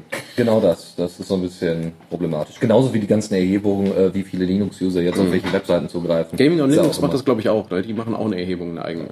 Ja. So, äh, und nun letzte Rubrik. Und zwar, Tipps und Tricks. Und mit dieser Rubrik gehen wir ins Finale. Äh, und zwar fangen wir an mit einer Transkribierungssoftware. ja, auch hier kann ich wieder ein bisschen, äh, ein bisschen ausholen, weil wir auch, denn, hier hatten Dennis und ich uns äh, vorher noch mal kurz darüber unterhalten und hatten uns das angeguckt. Ein gewisser Pietro Passarelli hat äh, auf seiner eigenen Seite einen ähm, Transcription Editor online gestellt. Äh, das Ding heißt Fact 2 oder Fact 2. ähm, ist eine Transkribierungssoftware, die er als Auftragsarbeit für ein Unternehmen namens Fast Squared hergestellt hat. Diese sollte allerdings von vornherein als Open Source Software da bereitgestellt werden. Löblich. Als wir vor drei Tagen äh, oder äh, als wir vor drei Tagen da drauf gucken auf dem Blog, äh, stand da soon to be open source und wir dachten uns so, hm, nehmen wir das jetzt mit in die Show oder nehmen wir das nicht mit in die Show? Und Dennis meinte dann ganz pragmatisch, wenn es bis dahin geopen sourced ist, dann erwähnen wir das. Wie ihr euch jetzt denken könnt, ja, sie wurde open sourced in im Verlauf der vergangenen drei Tage. Das ist ganz witzig. Ähm, man kann sich also das entsprechende Projekt Fact2 auf GitHub anschauen und ähm, diese Transcription Editor äh, hat auch ein paar nette Features. Er unterstützt äh, HTML5 Audio und Video, das äh, transkribiert werden kann. Es gibt ganz viel, alles was man so braucht, eine Rollback-Button, es gibt eine l- langsamer Ausführen-Funktion, es gibt äh, die entsprechende Keyboard-Shortcuts und ähm, es gibt auch Supports für äh, Support für ein ähm, für eine äh, für, für, für was wie es hier wie nennt es hier? Mobile Responsive äh, man kann da irgendwelche tollen, äh, also mit Touchbildschirmen kann, kann diese Software wohl auch umgehen. Wenn man da irgendwelche Sachen anklickt oder so, dann Sie poppen da kann Dinge Touch auf. oder heutzutage Mobile Responsive äh, Adaptive. Ja, wie auch immer. User. Das sind, äh, unter Key Features hat er ganz viele Buzzwords reingeschmissen, aber es, es tut, was es soll und es sieht gar nicht mal so schlecht aus. Funktioniert, äh, läuft im Browser und ähm, jeder, der sich äh, journalistisch äh, betätigt oder einfach nur mal zwischendurch aus äh, anderen Gründen Sachen transkribieren muss, möchte, soll, der kann, sollte sich das mal anschauen. Ja, gerade für Geisteswissenschaftler immer gerne gesehen, wenn ihr qualitative Forschung betreibt und dann Interviews, narrative Ja, Interviews genau. macht, bitte, bitte tun. Äh, Eine andere Geschichte für Leute, die jetzt gerne äh, Filme äh, äh, kreieren wollen, ja, das sogenannte Storyboard, eine eine unterschätzte, ein unterschätzter Bereich äh, im Bereich de- de- des, des, des Filmemachens. Ja, Ja, ja, man, alle reden über den Regisseur, alle reden vielleicht noch so ein bisschen über den Soundtrack.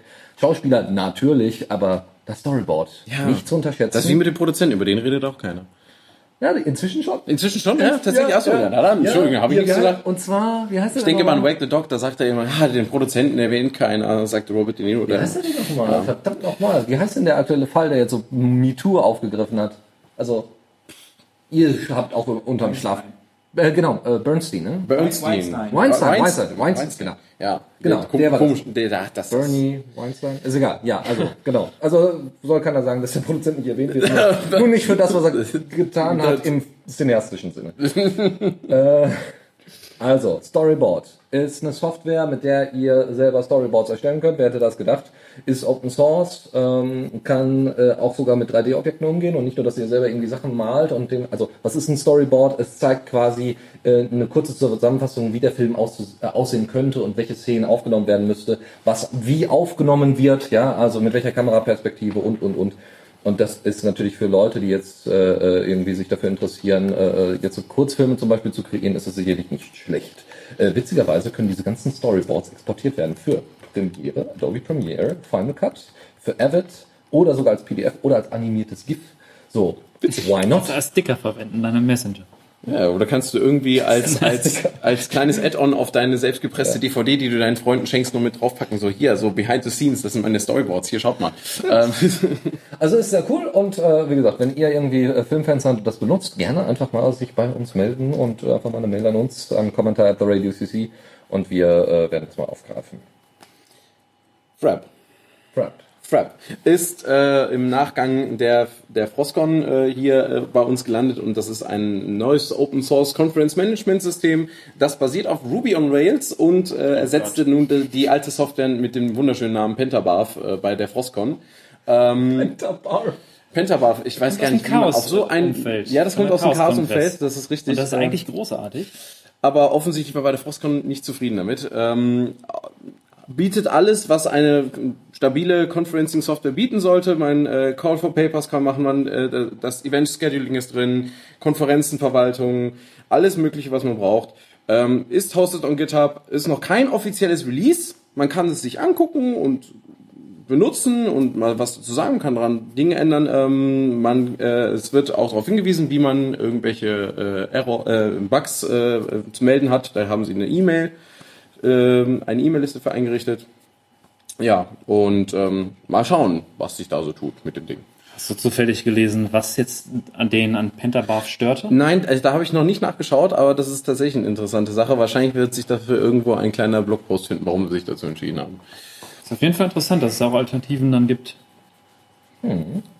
Ich habe äh, äh, ähm, OpenMCT, das ist äh, ein Tool von der NASA, was von der NASA eingesetzt wird. Äh, man kann äh, dort schön Graphen sich anzeigen lassen, Zeitverlauf, Live-Updates und so weiter. Ja, warum nicht? Also man kann damit jetzt keine Sachen äh, fliegen lassen, äh, außer ihr habt das als Ziel und habt das auch nochmal als Hardware irgendwo rumstehen. Ist ja cool. Ähm, so, aber das Besondere ist jetzt, warum, äh, wir hatten das schon mal in der Sendung, aber es wird tatsächlich eingesetzt und zwar nicht nur bei der NASA, sondern die Seabase nutzt das in Berlin, der Hackerspace. ähm, und zwar äh, haben die natürlich ein krassen, äh, krasses IoT-Setup und äh, da gibt es so viele Sensoren und was weiß ich nicht, was irgendwie gesteuert oder zumindest überwacht werden muss, dass sie OpenMCT nutzen und sie haben eine komplette Anleitung dafür, wie sie das gemacht haben zu einem großen Teil mit Bildern und allem drum und dran, Temperatursensor, Lichtsensor und und und. Wer das sich anschauen möchte, ein Linktipp von uns für euch. Bitte Dankeschön. Und für den Fall, dass die Seabase mal irgendwie die Hände, eine Rakete in die Hände kriegt, werden sie auch schon vorbereitet. So ist es. Ist das nicht bei jedem Kongress so, dass sie je, bei jedem Kongress die Rakete in die Hand nehmen? Ja, das Das stimmt. klingt aber auch irgendwie ein bisschen zweideutig. Apropos Konferenzen, kommen wir zu einem weiteren wichtigen Punkt, den man für solche Events braucht, nämlich Tickets. Und äh, wir reden hier über Alf.io, Alf wie äh, der, die außerirdische Lebensform, man kennt sie vielleicht, dieses hübsche Wollknäuel, Katzenessende- katzenessende Wollknäuel, das Fett anbrennen lässt. Ähm, die, äh, diese Software ist ähm, für mobile Geräte optimiert äh, und kommt mit sehr vielen Features daher. Ähm, so auch bietet sie die Anbindung für diverse APIs, um diese Tickets auch zu bezahlen. Bei den meisten, zum Beispiel ich selber habe schon mal Pretix eingesetzt, da geht das Ganze dann eben über manuelle Bestätigung. Leute überweisen dir das Geld für das Ticket, du bestätigst, dass es be- bezahlt wurde und alles ist gut. Ähm, hier machen sie das automatisiert äh, und bieten da APIs an für beispielsweise Stripe. Ich kriege jetzt schon ein bisschen Bauchweh und PayPal. Ähm, ist natürlich schön, weil es äh, die Usability wird dadurch äh, durchaus erhöht. Allerdings denke ich auf der anderen Seite möchte ich wirklich, dass meine Kunden Stripe äh, ihre Daten anvertrauen und Oder PayPal. Ähm, ja, das muss jeder selbst entscheiden. Es ist auch möglich, das äh, ganz normal manuell zu machen und über äh, Überweisungen und einfach Überweisungen zu tätigen und dafür ein Konto anzugeben. Ähm, zudem kann man auch Statistiken erstellen lassen über die äh, jeweiligen äh, Ticket-Events und über die jeweiligen äh, äh, Nachfragen über diese, zu den einzelnen Ticket-Rubriken.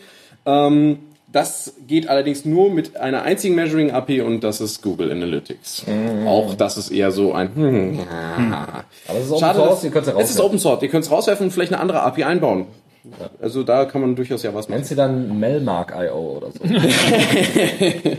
Finde ich gut. So, andere Geschichte wird für niemanden, für wirklich niemanden, Niemanden, der diese nein. Sendung hört, relevant sein, aber ich wollte es unbedingt zeigen. Ich wollte unbedingt das drin haben. Und zwar, es gibt QPath, was eine Bioimage-Analyse-Software ist. So, wofür braucht man das? Für Pathologien, für Stammzellenforscher, für Mediziner im grundsätzlichen Sinne, weil die müssen nämlich Zellen auseinandernehmen bzw. sich anschauen, müssen die einordnen können, ja, ist es eine Krebszelle oder ist es keine, ja, Blutzellen sich anschauen, wie sind die, sind die de deformed und so weiter. Und das Tool ist eigentlich ziemlich cool. Also es gibt wohl noch bessere, ein besseres Tool, was sich IC nennt, also wirklich ICY. Einfach auch danach mal schauen. Äh, wir werden es später in die Show Notes auch noch äh, ergänzen. Was ist daran jetzt so interessant? Ja, es gibt, äh, das Ding ist auf GitHub natürlich alles Open Source und ihr habt ähm, ihr kriegt Bilder von unter Mikroskop, äh, die vom unter Mikroskop äh, stammen und ihr könnt dort per per äh, äh, ähm, per, äh, war, per interaktive äh, per interaktivem Machine Learning könnt ihr Zellen definieren, Krebszellen zum Beispiel. Und dann kann es halt sein, wenn ihr ganz, ganz viele äh, Bioimages habt, dass die Analyse automatisch erkennt, was ist Krebszelle, was nicht, dass ihr das nicht mehr machen müsst die Anteile awesome. rauskriegen könnt und, und, awesome, und. Awesome. Das Ding kann noch viel mehr. Ihr könnt das Ding scripten bis zum geht nicht mehr. Es kann teilweise auf, auf MATLAB, äh, äh also ist MATLAB teilweise integriert von anderen, also andere Tools sind integriert, äh, ähm, Schnittstellen gibt zumindest. Äh, und, und, und. Also da gibt es eine, eine, Menge, was ihr euch anschauen könnt. Ähm, wie gesagt, das andere Tool, was ich von witzigerweise auch einem Stammzellenforscher habe. Also das habe ich zufällig auf GitHub gefunden. Das andere, also IC, ja, äh, habe ich, äh, hab ich von einem Kollegen, der so sagte, ja, das nutzen wir schon. das ist alles auch Open Source, ist auch hübsch. Äh, und es gibt zu jedem Plugin, was sie da bei IC haben, wohl ein Paper. Hm. Also, bitteschön, Dankeschön und nun kommen wir zum Loop Habit Tracker. Ähm, hat Nate Nom, ich hoffe, ich habe den Namen jetzt richtig ausgesprochen, ja, äh, im September vorgestellt auf seinem Blog. Äh, ist eine Android-App, die im F-Droid äh, verfügbar ist und natürlich auch im Play Store. Sie ist Open Source und dient der Verfolgung regelmäßiger Aktivitäten, die man sich selber definieren kann. Das heißt zum Beispiel, man möchte, keine Ahnung, einmal die Woche wenigstens mal mit dem Rad raus und vielleicht mal eine Stunde fahren. Oder man möchte vielleicht einfach mal jeden Tag spazieren gehen. Oder sonstige Sachen, die regelmäßig passieren sollen und dann, von denen man weiß, man braucht vielleicht ab und zu mal einen kleinen digitalen Kick in den Arsch. Dafür ist diese App gedacht und ähm, sie kann einen nämlich optional an solche Dinge erinnern und äh, diese Erinnerungen sind auch frei formulierbar. So kann man sich zum Beispiel die Frage stellen, warst du heute denn schon draußen? Ähm, so man das dann tut, äh, kann die App einen dann zu einem bestimmten Zeitpunkt daran erinnern und äh, eine grafische Auswertung der jeweiligen Aktivitäten ist auch möglich. Das heißt, man sieht dann auch zum Beispiel, wann, wie lange habe ich zum Beispiel diese Aktivität schon regelmäßig durchgeführt, wann habe ich mal einen Einbruch gehabt, warum habe ich das nicht gemacht, kann man sich dann für Gedanken machen, was ist denn da los gewesen und sich eine Entschuldigung suchen, warum man das denn nicht getan hat, böse, böse, böse. Ja, ähm, das ist eigentlich auch schon alles. Das ist alles, was diese App tut. Simple as that. Genau. Gibt es keinen Support für Fitness-Tracker, nehme ich an? Äh, nein. Das wäre nämlich witzig, wenn es als die doch ein. Alternative zu den kommerziellen Closed-Source es gibt Es gibt ja eine, eine, eine äh, Android-App auch im F-Droid Store. Pebble heißt die, glaube ich, oder so. Oder Mi, irgendwie sowas. Also sie unterstützt jedenfalls Pebble und andere Sachen wie Mi Band und so weiter. Ich auch letztens gesehen bei Sport, Ja, genau, genau. Gadget Bridge. Gadget Bridge heißt Gadget die, Dankeschön. Ja, genau. genau. Äh, dass man nämlich die Daten abgreifen kann, ohne dass man jetzt die jeweiligen proprietären Apps benutzen kann. Da muss ich jetzt aber ganz offen sagen, Gadget Bridge funktioniert bei mir ungefähr jede zehnte Versuch, meinen Armband zu verbinden. Ist sie denn, Xiaomi Band 2. Wenn es eine Open Source Software ist, kannst du ja daran arbeiten. Genau. Wenn du Zeit dafür hättest. Genau. Weitere Vorschläge, was man alles in den Loop Habit äh, Tracker einfügen kann. Bitte äh, an. Drei, drei, genau, bitte an uns, äh, damit wir schon mal wissen, worauf man alles achten muss. Nee, ich hätte da Wir benachrichtigen dann den Entwickler. Genau. Drei Liter Wasser am Tag. Äh, ja. Gut. Weiter geht's. Äh, und zwar äh, haben wir noch zwei Link-Tipps für euch. Einmal eine komplette Liste von PDF-Editoren. Äh, dazu gehört einmal LibreOffice Draw, so hm, okay, aber äh, auch so PDF-Mod ähm, und Tools, womit ihr PDFs nachträglich bearbeiten könnt. Ein anderes Tool, was ich zufälligerweise vor kurzem auf der Arbeit gefunden habe, war PDF Sam. Das ist Open Source, das ist äh, äh auf allen Plattformen verfügbar ist okay, ist an manchen Stellen usability-technisch ein bisschen anders als gedacht, aber es funktioniert sehr gut. Wir nutzen es, wie gesagt, äh, auch auf der Arbeit und ähm, eine Empfehlung wert. Cool, damit kommen wir zum vorletzten Punkt, zu DTube. DTube ist eine dezentrale Videoplattform basierend auf IPFS. Das wird manche Menschen freuen. Ähm, und zudem nutzt äh, äh auf, auf IPFS basierend äh, diese Plattform die äh, dezentrale Steam Library. Nicht wie Steam der, der, der, der Dampf, sondern tatsächlich S-T-E-E-M. Ähm, ja, ähm, diese Plattform ist insofern besonders, als dass sie eben halt versucht, tatsächlich auf, ein, auf dezentraler Basis sich äh, äh, YouTube an Features zumindest anzunähern. Dazu gehört nämlich auch eine Monetarisierungsfunktion, was gar nicht mal so, was gar nicht mal äh, so gewöhnlich ist. Ähm, und zwar ermöglicht äh, DTube die Monetarisierung von Videos über eigene Kryptowährung, äh, deren Name mir jetzt gerade entfallen ist. Allerdings kann diese bereits umgetauscht werden in Euro, Dollar und Bitcoin. Und ähm, dieses, diese Plattform wird immer noch aktiv entwickelt. Es fehlen noch so ein paar wichtigere Features für, für tollen Content, wie zum Beispiel, dass das Einbetten von Videos leider noch nicht funktioniert. Es geht also bisher nur über Link teilen und da muss man sich es auf der jeweiligen Plattform selber anschauen. Aber das ist alles in, in der Pipeline. Das kommt noch. Sehr schön. Ein letzter Punkt, das ist ein Link-Tipp, der, der sehr schön ist, äh, den ich unbedingt mal weitergeben wollte. Macht OSM. Wenn ihr irgendetwas anderes tut, dann macht trotzdem Im OSM. Ja. So ist es. So, und wenn ihr OSM macht, dann gibt's jetzt auch noch von Natenom, äh, äh, gibt es nochmal eine Anleitung, wie ihr das am besten tut mit einem Fahrrad. Der hat vorne eine Lenkertasche und hat da drauf sein, äh, Not äh, sein Netbook stehen. Ein altes Netbook, was er eigentlich nicht mehr benötigt. Da ist JOSM drauf. Er lädt sich immer die aktuellste äh, Karte herunter, braucht also auch kein Netz, ja, äh, braucht sich auch nirgendwo einloggen, sondern er hat für detaillierte Beschreibungen und so weiter, hat er immer direkt am Lenker sein, no äh, sein Netbook und äh, trägt da die Sachen ein und lädt den ganzen Kram später nach der ganzen Session hoch. Total geil, sieht total Awesome. gut aus. Und die Lenkertasche, das ist auch ziemlich cool. Er hat ein altes Gummiband an diese Lenkertasche äh, gebunden. Dort, also das ist ein alter Schlauch.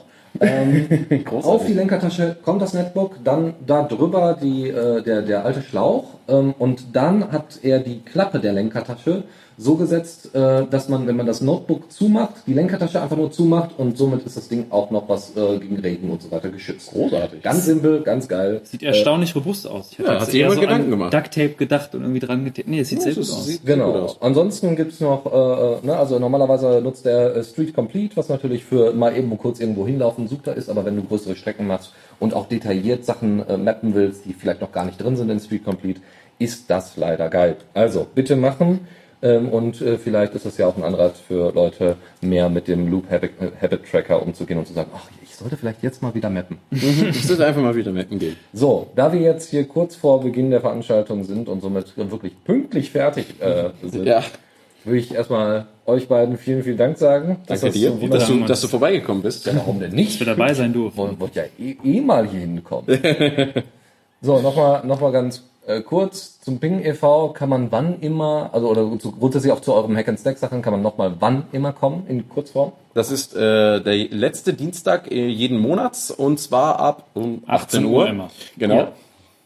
Ja, das, äh, da findet das Hack and Snack statt. Der Ping hat auch noch eigene äh, Servicezeiten, können würde ich sie jetzt einfach mal nennen. Die kann man aber über die Webseite in Erfahrung bringen. Also auf ping.de gibt's Weiterbildung, da haben die ihre eigenen Veranstaltungen und äh, was das Thema bei Hackensnack immer ist für den Diskussionsabend, steht immer auf hackensnack.de. Korrekt. Genial. Damit nochmals vielen Dank und wir äh, hören uns Hoffentlich. hoffentlich vielleicht noch dieses Jahr. ja, das wäre voll super. Sollte das nicht der Fall sein, wünschen wir euch übrigens schöne Weihnachten. Frohes Habt eine gute Zeit. Ostern. Genau, genau. Frohe Ostern, na, so schlimm ist es auch nicht. Alles klar. Bis zum nächsten Mal. Bis zum nächsten Mal. Ciao, ciao. Vielen Dank, tschüss.